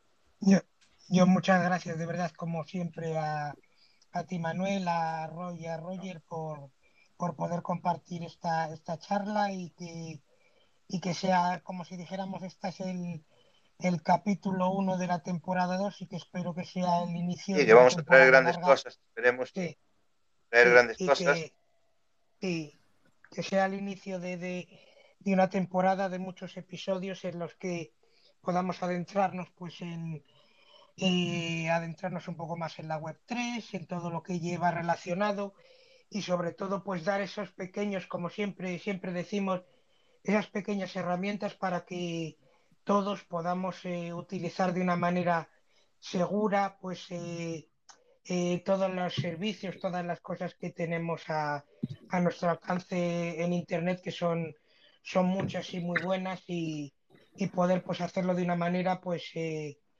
me repito de una manera segura y, y, que no comprometa pues la información que es algo pues lo, lo más valioso que, que tenemos nosotros, nuestra información y nuestra privacidad. Es más, Tito, yo creo que programas como este, no es porque lo hagamos nosotros, sino que son muy necesarios, no solo que yo creo que son muy necesarios, ¿no? El otro día, ya para terminar, en la televisión también decían que, bueno, se necesitaban más programas de, del tipo informativo a la gente con lo que está ocurriendo en cuanto a estafas y uh, ventas online, fraudulentas y demás. Creo que es muy necesario espacios como estos ¿no? para hacerle llegar información a las personas estén, bueno, por lo menos tener un conocimiento muy básico, ¿no? porque tampoco somos aquí eruditos, yo por lo menos no tengo. Y entonces creo que estos espacios, aunque son así un poquito de andar por casa, digamos, de una manera, son muy importantes, muy importantes, creo que son muy importantes, como bien decía eh, este chico que estaba comentándolo en la televisión, son muy importantes este tipo de espacios para que la gente pues tenga esta información, porque muchas veces por pereza lo que sea no buscamos este tipo de informaciones y que espacios como este u otros que se dedican a esto puedan llevar esa información creo que es muy importante. Sí. Nada más que intentaremos traer ese, esa información para que la gente bueno, le guste este, esta serie de temas y demás pueda estar informado que luego por su parte pueda seguir buscando información, porque la información está a un golpe de sea, nada. Eh, todos tenemos esta posibilidad a día de hoy, gracias a Dios, y nada más.